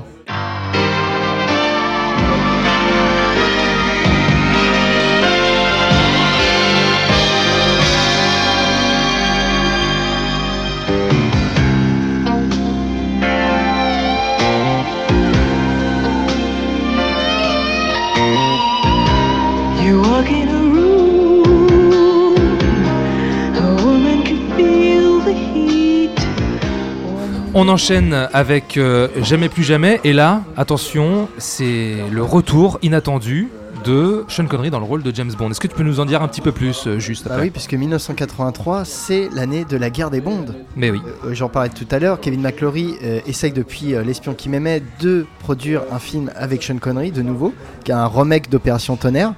Et enfin, il y réussit. Donc la production d'Octopussy est avancée à toute berzingue pour couper euh, l'élan de, de ce film euh, non licencié. Tout à fait, ouais. C'est ça qui, Qui- est important, c'est qu'il n'est pas canonique. hein. qui, qui est pas canonique, qui promet de voler la vedette au James Bond actuel, rien que par le retour de, de Sean Connery. Alors, qui encore une fois euh, revient pour les ressous, mais pas pour les mettre dans sa popoche, mais pour les donner à une œuvre caritative encore. Je, je tiens à le souligner. Et le film est donc euh, signé euh, Irving Kirchner, Kirchner. Kirchner, à qui l'on doit donc euh, l'Empire contre-attaque. On retrouve 007 vieilli, pas au top de sa forme. Du coup, M décide de lui faire suivre une cure dans une clinique dans laquelle il croise un certain Jack Petacci. Ouais, le pilote. Qui le conduit au Spectre, qui a dérobé deux ogives nucléaires à l'USR Force et Bond essaie alors d'approcher sa sœur Domino, incarnée par Kim Basinger, qui est également la petite amie du commanditaire du vol, un certain Maximilian Largo. On est à Londres, du côté de Monte-Carlo, le sud de la France, les Bahamas et l'Afrique du Nord. Ça vous rappelle quelque chose? Ben, c'est l'opération tonnerre. C'est le même scénario grosso modo que Thunderball. À la différence près que, évidemment, Sean Connery n'a plus le même âge, puisque déjà il était assez âgé dans Les Diamants sont éternels en 1971. Là, pourtant, je trouve que notamment dans cette ouverture qui est un entraînement dans un camp type Colombie chez les FARC, on se retrouve face à un Sean Connery qui est assez énergique. Tu vois, autant il avait l'air un peu mou du genou euh, sur Les Diamants sont éternels, hein. clairement il n'était pas très impliqué. Là, dans celui-ci, je trouve qu'il se donne pas mal. Et face à Roger Moore, auquel on ne croit pas du tout en tant que héros d'action, je trouve que Sean Connery, ça marche franchement bien. Ouais. Il est assez sec, il est assez violent. Cette introduction, elle est même carrément très tournée action. Enfin, ça marche euh, plutôt bien. Sean Connery, il est plus crédible, je trouve, en James Bond vieillissant qu'un Roger Moore. Et je dirais même qu'avec ce Jamais plus jamais, on a presque un espèce de pré-Skyfall qui déjà abordait l'idée d'un James Bond un peu vieillissant, qui devait retourner en entraînement, etc. Là, on nous dit que les missions se font un peu rares, que James Bond est devenu formateur, professeur au sein du MI6. On le met au régime, on le dit qu'il boit trop d'alcool, qu'il mange trop de viande rouge. Trop d'éléments subversifs, c'est là tout votre problème. Trop d'éléments subversifs? Oui, il y a des toxines qui détruisent l'esprit et le corps humain. Quand on mange trop de viande rouge, de pain blanc et qu'on boit trop de martini dry. Et il part dans cette fameuse clinique dans laquelle évidemment il va tomber sur un complot du Spectre. Spectre dirigé, attention, pas par n'importe qui mais par l'acteur Max von Sydow qui vient ici pour un tout petit rôle. Alors c'est pas très intéressant mais c'est rigolo comme caméo. Et en ça, je trouve que le film s'en sort mieux, en tout cas pour le traitement d'un Bond vieillissant par rapport à la période Roger Moore, tu vois. Et pourtant, euh, si vous allez voir le trailer sur YouTube, ça donne pas tellement envie quand même. On a un truc un peu funky, un peu ringard. Oui, Euh, oui, oui. Bah, bon. La musique de Michel Legrand, hein, Problématique. euh, c'est hyper problématique. On- on- Le générique est pas top. Ouais, ouais, et puis Il n'y a pas de générique. hein. Enfin, ils vont pas très très bien le film. hein. On est face à un Bond un peu plus vieux, pas tellement dans le coup. euh, c'est un peu Jojo l'emmerdeur. Il est quasiment dans. Jojo l'emmerdeur. non, mais vraiment, je vous assure. Il est, il est. euh, voilà, je, je te jure, le, le- le- le trailer, il est très particulier parce qu'il a des scènes où soit il est caché dans un train euh, en train de tuer avec une sarbacane, ou tout de suite on enchaîne avec euh, un plan où il colle des, il colle. Enfin, je veux dire, le, le- le trailer vend pas du rêve, hein, sincèrement. hein. Non, bah, alors moi, il faut savoir que Jamais plus jamais, c'est un James Bond que gamin que j'adorais. Mhm. Mais vraiment, hein, pour moi, en plus, je faisais même pas la différence entre euh, licence officielle ou euh, non officielle. quoi. Mm. Enfin, en tout cas, il y avait, euh, je me rappelle de, de- des scènes iconiques. Il y avait une poursuite de moto, à moto en tout cas, qui vraiment envoyait du lourd, même si elle est très très courte pour les canons d'aujourd'hui. Il y, y a plein de scènes comme ça qui, moi, qui m- qui m'ont marqué, bah, même si je voyais bien que c'était un.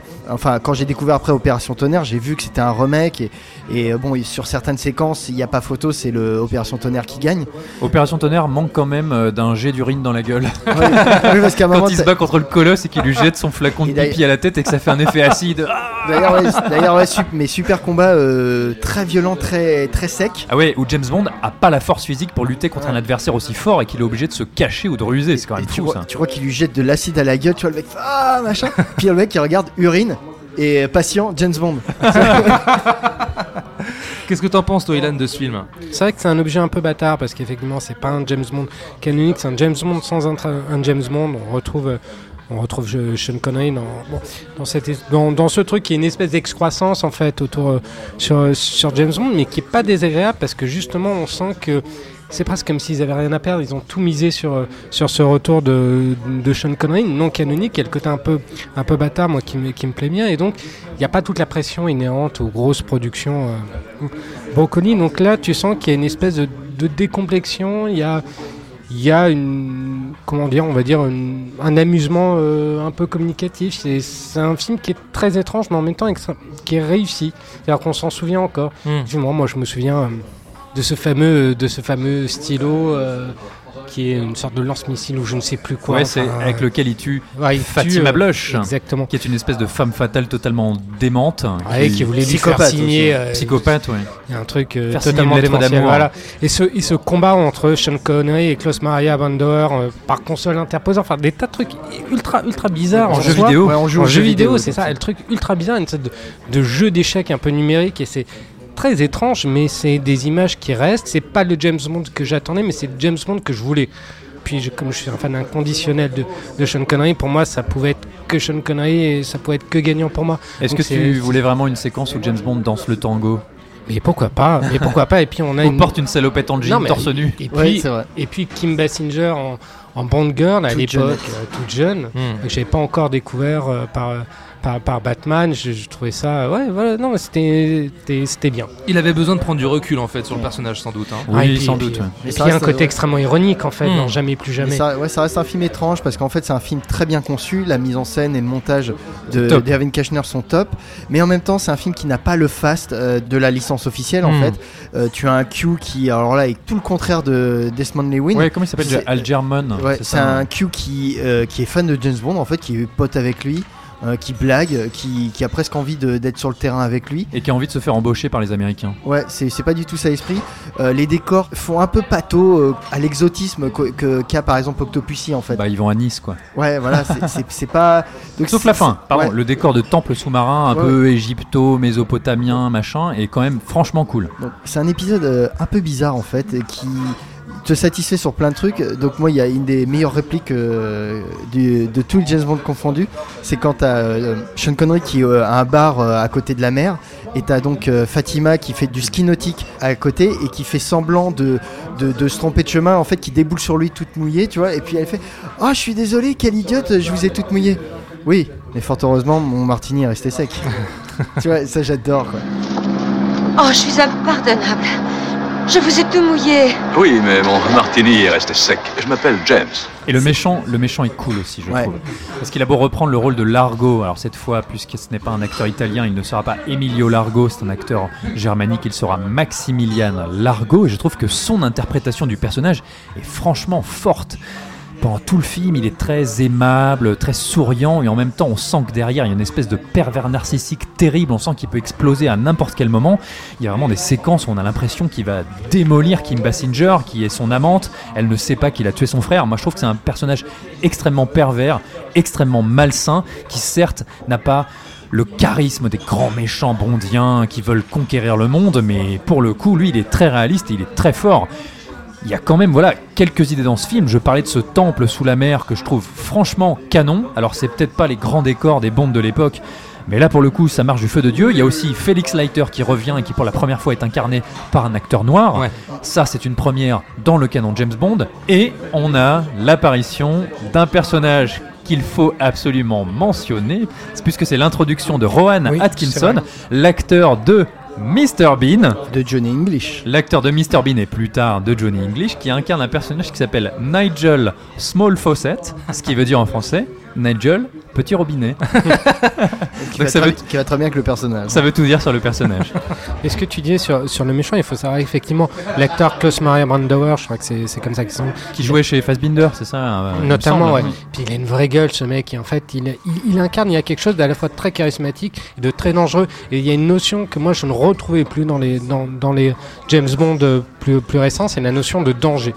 Donc cette notion-là est, est importante et je suis content de l'avoir d'avoir retrouvé parce que j'avais véritablement peur pour, le, peur pour le personnage. Je me demandais comment il allait s'en sortir. Et c'est encore un film qui tient la route aujourd'hui? Ça fait longtemps que j'ai pas vu, mais je pense que... vieilli. ouais. ouais, C'est un film qui a Hmm, vieilli. C'est un film qui a vieilli mais qui a quand même des très bonnes séquences, notamment à la fin dans la forteresse de Palmyra en Afrique du Nord, avec une cascade à cheval qui est démente où il saute euh, dans la mer avec son, son canasson, là c'est fou, avec des espèces de bandits bédouins qui sont horribles.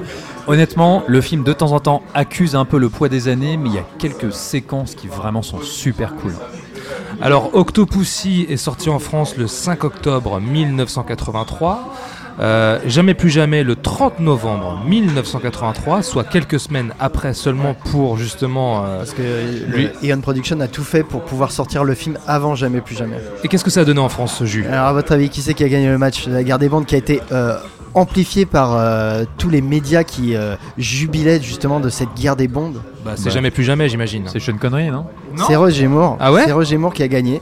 hein. donc on est sur un- une recette de 187 millions. Score français 2 millions 9. D'accord. on passe sous la barre des 3 millions, qui marque quand même un léger soufflement de la franchise. Pour euh, reciter les nuls dans la Cité de la Peur, ce qui est bien, mais pas top. Et euh, même s'il s'en sort avec les honneurs, jamais plus jamais, euh, sur tous les territoires, il reste en dessous de Octopussy. En France, c'est là où on limite la casse, où je crois que c'est à peu près 5000 en- 500 000 entrées de différence. Et par contre, moi je me rappelle que c'était un des épisodes les plus rediffusés en France à une époque, avec euh, notamment Dangereusement Vôtre et euh, de, voilà, de, de cette époque. Ah bah Donc, euh, justement, tu parles de Dangereusement Vôtre. On attaque le septième et dernier film de Roger Moore dans le smoking de 007. Du coup, pour partir sur une jolie note, il fallait bien un thème qui envoie et qui rattrape les précédents.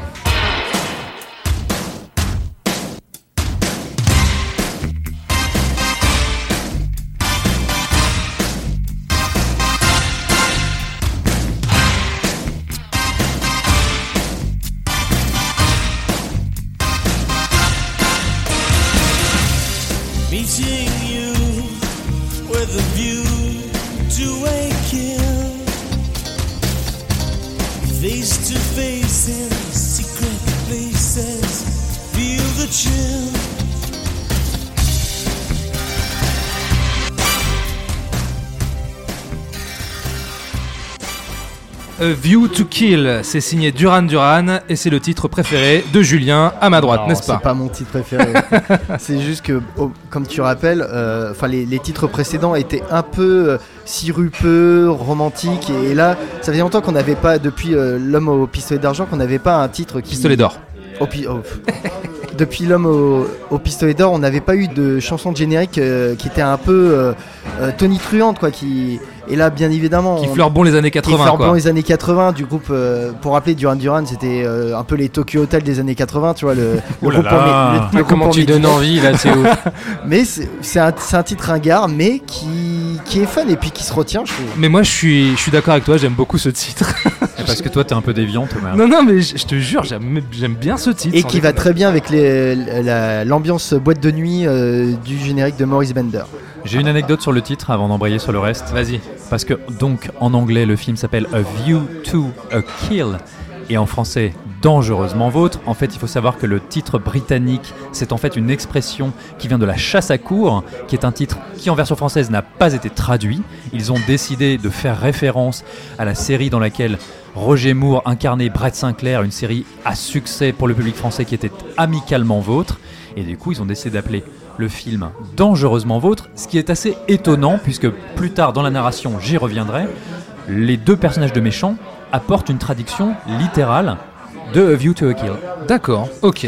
Alors nous sommes en 1985, le film est à nouveau signé John Glenn et l'on suit Bond qui part sur les traces de Max Zorin, un magnat du pétrole soupçonné de renseigner l'Union soviétique pour ses affaires. Ce dernier souhaiterait en effet submerger la Silicon Valley et donc tuer des millions de gens hein, afin de reprendre le contrôle du marché des micropuces informatiques. Et là, attention les amis, c'est Roger Moore versus Christopher Walken. Et ça, ça a de la gueule quand même. Ouais, mais Roger Moore qui a 57 ans, Oui, bon, qui est passé sous le bistouri puisqu'il s'est fait retirer sa mouche euh, sur la joue droite là. Mais quand si- même. Je sais pas si vous avez fait attention. Si, si, bien sûr, oui, oui, bien sûr. Mais quand même, Christopher Walken, on est en Suisse, à Paris, du côté du château de Chantilly également, et à San Francisco.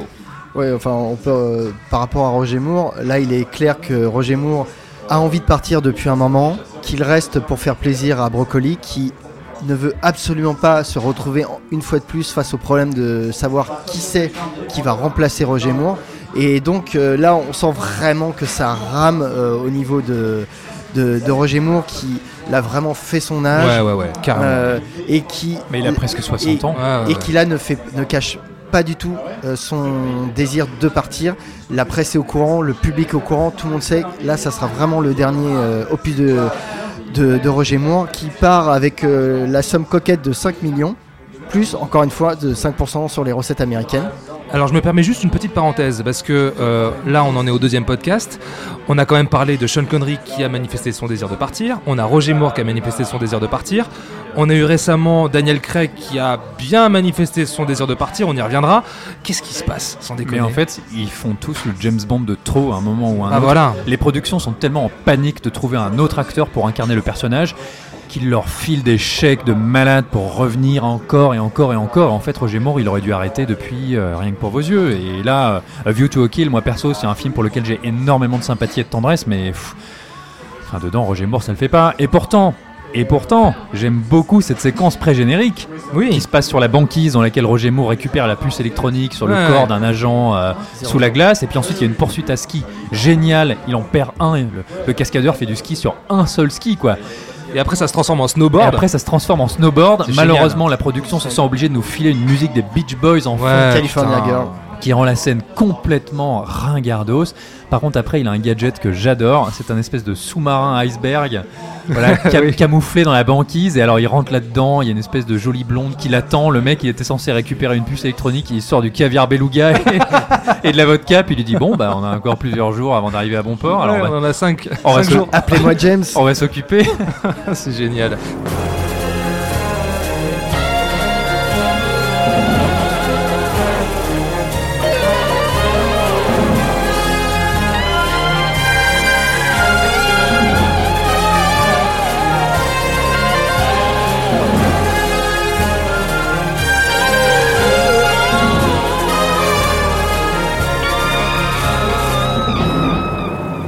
Ilan, qu'est-ce que t'en penses toi de ce film? Alors, tout concourrait, concourrait pardon, à faire de Dangereusement Vôtre vraiment l'épisode nanar, encore plus nanar que, que Moonraker. Et moi, Ah, personnellement, mais- j'ai j'ai une certaine affection pour. euh, pour ce dernier, euh, pour ce dernier mot. Alors, il y a Mais plein de choses. Il y a plein de Bienvenue choses. au qui- club. Non, mais il y a plein de choses qui vont pas dans, dans Dangereusement Vôtre. Effectivement, on a Papy Moore qui commence à sucrer les fraises. C'est très compliqué. Euh, On a, euh, on a une sorte de némésis, Grace, Jones, qui n'a mais aucun sex appeal. Je veux dire, même la scène de sexe entre Mais c'est pas, Roger oh, c'est pas fait pour. hein. Ouais, mais oui, oui, oui. cool. Non, mais même, non, mais Et puis déjà, Elle pour la- incarne quelque chose pour quand la même, première vois, fois, est, euh, et C'est- pour la toute première fois, l'homme de main du méchant est une femme. Bah oui. C'est le premier James Bond où ça se passe comme ça. Non mais d'accord, les, les intentions sont, sont bien. Après Grace Jones, euh, je- voilà, c'est pas, je trouve pas qu'elle euh, qu'elle dégage un sex appeal incroyable. Même dans la scène de sexe avec Roger Moore, Ouais, c'est pas C'est pas, le gêné. but, c'est pas le but là. Je pense Elle est pas là pour être sexy, Elle, hein. elle est là vraiment pour mettre en difficulté. euh, James, Oui, C'est c'est hot job, mais en femme. c'est ouais. requin, Oui, mais non, en mais femme. D'accord, mais c'est toujours les mêmes motifs. Bon, là, Hmm. au, au- Non, mais je vois ce que tu veux dire. Hmm. Mais en termes, en termes de, de méchanceté entre guillemets, euh, moi je reste sur Christopher Walken. C'est-à-dire qu'encore une fois, le film a plein de défauts, mais il a Christopher Walken en bad guy. On est d'accord. Et qui est absolument génial. C'est un ersatz il- de Goldfinger en fait. Ouais. Mais le C'est- film, le film est, est un une parodie de de- Goldfinger. Ouais, Enfin, totalement. pas- je dirais pas parodie, mais euh, il essaye de singer en fait Go- Goldfinger pour en retrouver le- l'excellence. Sauf que Non, mais tout ne passe pas quoi. Ça marche pas, bien entendu. C'est c'est un Goldfinger du pauvre. Mais euh, mais il y a cette espèce de décomplexion. Il y a, il y a un charme dans ce, dans ce dangereusement. Je le trouve oui. rigolo, je le trouve très symptomatique de, de son époque, qui est très kitsch aujourd'hui. Mais il est drôle. Enfin, moi, moi j'ai un plaisir coupable. C'est l'incarnation même du plaisir coupable. Et puis quand même, il se passe pas mal de, de belles choses dans ce film, notamment à Paris. Enfin, euh, Alors euh, attention à Paris parce que non, mais euh, la scène Ouais. sur la Tour Eiffel, le, le, avec le saut, le, le saut- détective privé Achille Aubergine.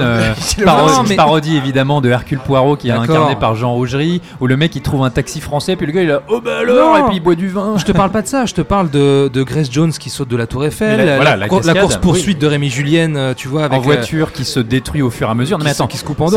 Il c'est- propose des trucs intéressants. C'est ce que je disais dans mes prises de parole précédentes, c'est que les films de Roger Moore ont toujours des énormes défauts. Il y a des trucs qui ne tiennent pas du tout la route, mais par contre, ce qu'on ne peut pas lui retirer, c'est un sens de la cascade Mm. qui est absolument hallucinant et qui est toujours fait par des hommes, des femmes, des cascadeurs en vrai. Mm. Et ça, aujourd'hui, ça a quasiment disparu. Et même avec un regard de public des années 2010, ces cascades, elles fonctionnent super bien. C'est hyper impressionnant. Et ouais, non, tu parlais de Rémi Julien, je crois qu'on en a pas beaucoup parlé parce que depuis Rien que pour vos yeux, en fait, Rémi Julien va s'occuper de pratiquement toutes les cascades, enfin de toutes les cascades euh, en voiture et à chaque fois, ça va être euh, un nouveau euh, défi qui va être Bien donné. sûr, ouais, ouais. Et euh, bah, Rémi Julien, dans les années 80, j'ai envie de dire, il ne déçoit jamais. hein, Oh, c'est une référence. Ouais. Mais mais il y, a un- il y a un côté côté tour de force technique sur ce dangereusement vôtre qui, qui attire tout de suite la sympathie. Oui, oui. C'est-à-dire que même si narrativement, c'est quand même, il y a des, des tas d'effets grossiers, comme le disait Pierre, c'est Goldfinger, mais le Goldfinger du, du pauvre. Mais en même temps, il y a cette espèce de générosité, on veut y aller, quoi. Alors même si aujourd'hui ça paraît, ça paraît daté, il y a ce charme. Il y Mm. a ce charme purement 80s qui, qui fonctionne. Alors bon, effectivement, il y a Duran Duran qui fonctionne pas, mais oui, ça, mais, voilà. mais, mais, mais il y a John Barry à la compo et euh, il y a des déclinaisons tout au long du film, justement du thème de, de, de Duran Duran, qui sont quand même très intéressantes, je trouve. Il y a quand même des scènes super chouettes. Et on parlait de Goldfinger, voilà, qui était passionné par les chevaux, qui avait un haras dans le Kentucky. Là, Max Zorin a des chevaux en France au château de Chantilly, puisque Max Zorin est un Français d'origine est-allemande. Il y a des séquences où James Bond se fait passer pour Sir St. John Smith, Smith. avec euh, Patrick McNee, l'acteur de Chapeau melon et bottes de cuir, qui joue Tibet, son pseudo valet, voilà, pour pouvoir s'infiltrer dans ce château. Ils ont des belles scènes tous les deux. Ils ont des très belles scènes tous les deux. Et alors James Bond est absolument affreux puisqu'il s'en donne à cœur joie pour le martyriser, lui faire porter ses bagages, lui parler comme un chien. Et je trouve que toutes ces séquences dans le château, elles sont assez cool. Et on a notamment l'apparition d'une actrice. On parlait tout à l'heure de la filiation avec Indiana Jones. On a l'apparition de l'actrice Alison Doody. Mhm. Qui va jouer Oui. dans le troisième Indiana Jones, qui joue l'une des femmes de main, alors on dit pas homme de main, femme de main de Max Zorin, alors euh, encore une fois, bon, qui a un pseudo euh, à la James Bond, hein, puisqu'elle s'appelle Jenny Flex, donc euh, un jeu de mots avec euh, pliage de genoux. il y a cette espèce d'homme de main, Scarpine, qui les espionne, il y a des micros dans toutes les chambres. Moi, je trouve qu'il y a des scènes assez marrantes, cette espèce de passage secret dans les box des chevaux qui descendent dans un laboratoire, hein, avec une scène où James Bond euh, enferme des mecs dans des boîtes sur un tapis roulant. Là. je trouve ça assez Sur une chaîne de production, Ouais, ouais. sur une chaîne de production, c'est cool. Mais moi, c'est un des films que j'ai aussi euh, le plus vu avec Moonraker quand j'étais gosse, hein, euh, dangereusement Ah, votre. hein. il- Enfin, je crois que c'est le record de rediffusion en France. Ah ouais?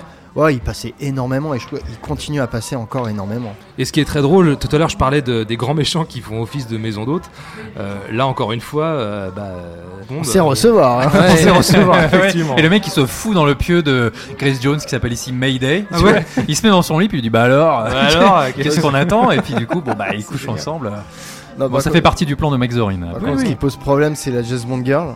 Euh, sur celui-là, Mm. Euh, Tanya, qui est jouée par Tanya Roberts, Ouais, qui joue Euh, Stacey Et Sutton. là, qui compose vra- vraiment, là encore, je trouve la caricature en fait de la James Bond Girl euh, qu'on critique souvent en fait, c'est-à-dire la, la potiche euh, qui, qui fait rien. Enfin, je veux dire, La suiveuse, ouais. ouais, Mm. que euh, c'est un boulet dans, le- dans le film. euh, Pas faux, euh, ouais. Je crois que, enfin, Roger Moore, il doit, il doit la maintenir euh, au-dessus du vide euh, trois fois, quoi, dans, euh, dans le film. C'est un peu beaucoup, tu vois, et euh, elle est vraiment godiche, quoi. Alors par contre, ok, mais ils ont un point VF qui me plaît particulièrement. Ah, alors, parce que vas-y. elle n'a plus rien à manger dans sa maison, elle a dû vendre tous ses meubles pour payer le procès contre Max Zorin et James Bond lui fait la cuisine. Mm. James Bond lui prépare un petit plat qui en version originale, il le dit en anglais, s'appelle la quiche de cabinet. et alors, une quiche de cabinet pour nous, c'est pas forcément quelque chose qui se mange. Non. Qu'est-ce Du que coup- c'est? Du coup, dans la version française, ils ont décidé de le changer. Et alors, il lui offre une quiche fortune du pot. Voilà. Et elle lui demande, mais qu'est-ce que c'est en fait? Il lui dit, bon, c'est une espèce d'omelette. C'est une omelette, voilà. tout simplement, effectivement. Je trouve ça assez rigolo. Et voilà, la quiche fortune du pot. Ça a l'air miam miam. Mmh. En vrai, c'est quoi? Une omelette. Est-ce que vous avez vu ce petit clin d'œil que j'ai relevé avec l'apparition d'un acteur? Ah, je Tu sais. voulais le dire Ah ouais, Tu je l'avais prévu Ah oui, bah oui, je vois que, moi je vois que ça quand je vois le film. Alors. Dolph Lundgren. Ouais. Oui, Dolph Lundgren, son- un de ses premiers rôles au cinéma. Qui en fait a été euh, pistonné par euh, Greg Jones parce que c'était son un de ses gardes du corps. Et c'était même son petit ami à l'époque, ils étaient déjà ensemble à l'époque Il me semble, hein. Mais il joue un tueur russe qui accompagne le général Enfin, Gogol. il joue rien du tout, c'est de la figuration. Oui, hein. mais c'est un garde du corps russe qui accompagne le général Gogol quand il va rencontrer Max Zorin, puisque Zorin Oui. est un produit de l'Europe de l'Est et de l'URSS. Non, bah, parce qu'on le voit qu'en arrière-plan hein, tout le temps, hein, Oui, de- oui, dans oui. une seule scène. Et je parlais tout à l'heure de la traduction du titre français de A View to a Kill qui est devenu dangereusement vôtre en français. Il faut savoir que quand Max Zorin et Mayday Grace Jones arrivent à San Francisco, puisque le final du film est aux États-Unis à San Francisco, puis proche de la faille de San Andreas, ils survolent le Golden Gate en ballon dirigeable et à ce moment-là, Grace Jones regarde par la fenêtre et lui dit Mais quelle vue donc A View Zorin arrive derrière et lui dit Oui, to a kill. Et en français, ils disent De la mire à la mort. D'accord. Et en fait, ça aurait pu être la traduction littérale. littérale. du film, et pourtant ils l'ont appelé Dangereusement Vôtre. Ouais, ça fait longtemps que j'avais pas vu un méchant aussi inquiétant et malaisant. Ouais, C'est mais je suis d'accord. Moi, je Et trouve que en c'est tout un- cas qui, qui, qui met très mal à l'aise, oui. c'est un des méchants les plus emblématiques euh, de, de- de- de toute la saga. hein, Qui même au moment de mourir dans ce combat de hache totalement dément sur les pylônes du Mm. Golden Gate, a un dernier fou rire avant de tomber euh, vers la mort. Je trouve ça fou en fait d'avoir fait ça, c'est génial. Ouais. Enfin, moi, c'est la mort de Médée qui m'a plus marqué dans le film. Bah, Oui, elle, est- elle tragique que aussi. C'est un, ouais, c'est un c'est vrai. méchant. C'est voilà, encore une fois, c'est un homme, de, euh, Une femme de main. ouais, une femme de main, je sais pas si on le dit, mais qui euh, est totalement acquise à la cause de Zorin parce Mm. que c'est son amante et qui finalement n'est que le jouet euh, d'un d'un psychopathe. Et quand elle se rend compte, en fait, tout d'un coup, elle se elle s'humanise Mm. et son regard de défi à la fin quand elle est elle, elle se, elle se sacrifie elle sait qu'elle va mourir et qu'elle voit Zorin en haut et bah, c'est c'est hyper rapide mais je trouve que c'était super touchant en fait Et même lui, Zorin d'ailleurs, euh, il, tu vois, il se prend la tête entre ses mains et il se dit putain, qu'est-ce que j'ai fait quoi. Il, il- il regrette vraiment de, de l'avoir laissé là. On sait pas trop. Je Ah, c'est- c'est assez ambigu. Tu trouves Moi, Ouais, j'ai- ouais. pour l'avoir revu là euh, hier soir, du coup. non, non, mais je trouve que on- on- ce passage-là, effectivement, on sent qu'il s'est laissé complètement euh, dépasser par ses, Ouais. par, par ses ambitions et la personne qui était le plus proche de lui, qui l'accompagnait, euh, bah, il la voit mourir sous ses yeux et on sent vraiment euh, beaucoup de beaucoup de tristesse. Euh, Mais bon, le- ça dure euh, quelques secondes. Tout ce passage est génial. Enfin, le film a des défauts, mais ce, ce décor de la mine qui soudainement est, est inondé par les eaux du lac quand ils veulent se faire s'effondrer la faille de San Andreas, c'est dingue. Un décor de Peter Lamont encore Mais oui, mais le plateau de tournage, ça devait être absolument hallucinant. Même à voir aujourd'hui, ça impressionne. non par contre c'est un épisode euh, bah, donc on l'a dit c'est le dernier de Roger Moore mais c'est un épisode assez important dans la production parce qu'en fait c'est le premier film où euh, Barbara Broccoli la fille de Broccoli passe assistante réalisatrice J'enlève ma question donc, très bien. Ah. Merci Jules. Ah là là. Désolé. Et euh, qui- euh, tournage qui avait été marqué par euh, l'incendie euh, du 007 euh, Stage, hein, qui avait brûlé pour quel film? Est-ce que vous vous rappelez Euh, Euh, ah, je, mais je le savais, mais je- je- ouais, pareil, je le savais, mais. Legend de Ridley Scott. Ah oui, Ah, effectivement, voilà, exact. tout le Et- tournage et- de la et forêt. il a fallu euh, reconstruire ouais. le, le studio dans, une- un, dans un délai euh, record pour euh, pouvoir assurer la production de ce dernier James Bond. Avec une fin qui est quand même très triste, je trouve. Enfin, en tout cas, moi qui me pince le cœur, parce que on a James Bond, bon, qui évidemment réussit sa mission. hein. Il sauve les États-Unis, il sauve la Silicon Valley, il tue Max Zorin, il chope euh, Stacy Sutton à la fin. Pourtant, le truc, c'est qu'on n'est pas sûr, en tout cas dans le QG de MI6, qu'il ait survécu. Il est toujours porté disparu. Il y en a une scène assez déchirante, je trouve, où on a Monet Penny, l'actrice, Lois Maxwell, qui est un peu vieillissante, puisqu'elle a la soixantaine, elle a le même âge à peu près que Roger Moore, qui verse une larme en entendant que James Bond est peut-être mort. Et cette actrice, en tout cas, c'est son dernier film. Elle a accompagné James Bond pendant toute la franchise jusque-là. Et je me souviens d'une anecdote de Roger Moore qui disait dans une interview que lui et Lois Maxwell, ils étaient assez proches, ils se connaissent depuis qu'ils ont à peu près 17-18 ans, ils étaient en cours d'art dramatique euh, tous les deux. Et il avouait que de tous les acteurs et les actrices du film, Lois Maxwell, c'était celle qui avait le cachet le plus faible. C'est dingue. Qu'en fait, elle n'avait pas gagné grand-chose avec ses tournages de James Bond et que c'était assez dommage. Il avait pas mal de regrets vis-à-vis d'elle et je trouve que cette scène, du coup, est d'autant plus triste. Ben, après, bon, elle, elle a pas non plus eu euh, d'énormes temps d'apparition à l'écran, si tu veux. Donc, euh, Oui, mais quand même, elle est importante. oui, oui, non, mais bien sûr, bien sûr, c'est- une figure emblématique de, de- de toute cette saga. ouais, effectivement, t'as raison. Euh, des petites questions, les amis? Allez. allez, c'est parti. Alors, quel nouveau gadget Q utilise-t-il pour surveiller Bond? Un robot Un robot, j'ai dit tout à l'heure. Un petit robot télécommandé euh, et James Bond lui dit Bah tiens, vous avez un nouveau chien ou un truc comme ça, là c'est un peu naze. Ah, ouais, Et il les espionne sous la douche en train de. hein. Comment Bond survit-il quand la Rolls-Royce de Silver Il, Cloud il prend de l'air du- euh, dans le pneu. Ouais. Pardon Il aspire de l'air euh, du, dans, le- grâce au pneu de la voiture. Bien joué, Jus. C'est Ok. ça. Quel est le montant du chèque que Max Zorin donne à Stacy 500 000, Sutton euh, non, euh, 5 millions de dollars. 5 millions, ouais. Ah, Allez, je vous la donne à tous les deux. Mais elle, elle veut pas, c'est les mines de son grand-père. Alors, autre question. Quelle zone de la Californie Zorin veut-il submerger? La, la Silicon Valley. Bien joué, t'as été rapide. Quel cheval est équipé d'un implant Pégase. Bien joué, Pierre. Ouais, Bah oui. oui, le cheval de Zorin. Pegasus Oui, oui, oui. en anglais, Pégase en français. Et j'ai. Bah, et- tu l'as mis à Julien. Ah, et- pardon. oh, comment il les surveille Et j'ai une dernière Et question. en plus, James Bond joue sur Pégase et du coup, il, il rafle la mise. Allez, un petit point pour, euh, pour terminer, un petit point box-office. euh, Et Jus. après, je rajoute juste deux toutes petites infos. Bah, on avait le sentiment que la période de James Bond n'avait que trop duré. Bah, ça va un peu se répercuter sur les chiffres, hein, puisqu'on culmine à 152 millions de dollars de recettes mondiales. Hein, euh, c'est quand même une nette perte sèche par rapport à- au précédent. Et en France, euh, le film euh, bah, euh, est témoin de cette tendance, puisqu'il a atteint 2,4 millions. Ah ouais Quand même. ce Ah qui oui. qui est quand même un bon gain. Mais il a le triste record d'être le James Bond le plus bas dans le box-office français, à la 15e place. Et alors, donc, typiquement, on est sur celui qui a une seconde vie en vidéo, puisque. euh, Ouais, ouais, bien sûr. Multi-rediffusé, tout ça, enfin, euh, ouais, d'accord, ok. Non mais de toute façon, euh, enfin, je veux dire, euh, tous les James Bond sont une entreprise gagnante. hein, Hmm, ils ont sûr, rapporté oui, de l'argent. oui. Mais là, on sent vraiment depuis quelques années que James Bond a, a de moins en moins de place par- dans la nouvelle génération en fait. Là, on est en 85. Hmm. euh, tu as euh, Bah, Terminator est sorti en il y a 84. Ter- Ah ouais. T'as Terminator, enfin t'as Schwarzenegger, et là t'as Stallone qui euh, la même année, je crois, sort euh, Rambo 3 et Rocky 4. Il y a déjà eu deux Indiana Jones. Ouais, donc on est face à des nouvelles figures, en fait. Et Ouais. donc le cinéma change et il va falloir euh, repenser le, le- ce Roger Moore qui, moi, au final, est une période assez ambivalente. En fait, je sais que c'est une période qui est énormément détestée dans les, chez les fans de James Bond, Ah, moi, qui ne jurent que par euh, Sean Connery. Moi, c'est, il a réussi à imposer quand même son James Bond, on aura beau dire, Mhm. un, un James Bond plus gouailleur, plus Plus flegmatique. plus flegmatique, plus détendu, plus joueur. On a eu tous les excès qui aujourd'hui euh, sont parodiés à foison. De- C'est vrai que les James Bond de Roger Moore ont apporté cette euh, dimension parodique en fait. Cette saga portait en elle-même les germes de, de sa parodie, de, de, de ce Hmm. qu'on a.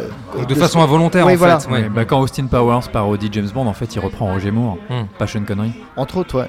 Et donc moi c'est quand même une période, euh, bah, j'ai de l'attachement parce que c'est Oui, mon, enfance, hein, on a Mais tous oui, grandi oui. avec euh, Roger Moore et je trouve que voilà, il a quand même sa place euh, au, panthéon des James Bond, Mmh. même si ça a été un James Bond très imparfait et que bah, il était temps de revenir un peu à la source de Ian Fleming je pense. Non mais il est clair que Roger Moore n'avait plus sa place dans les années 80, c'est vraiment un homme des années 70.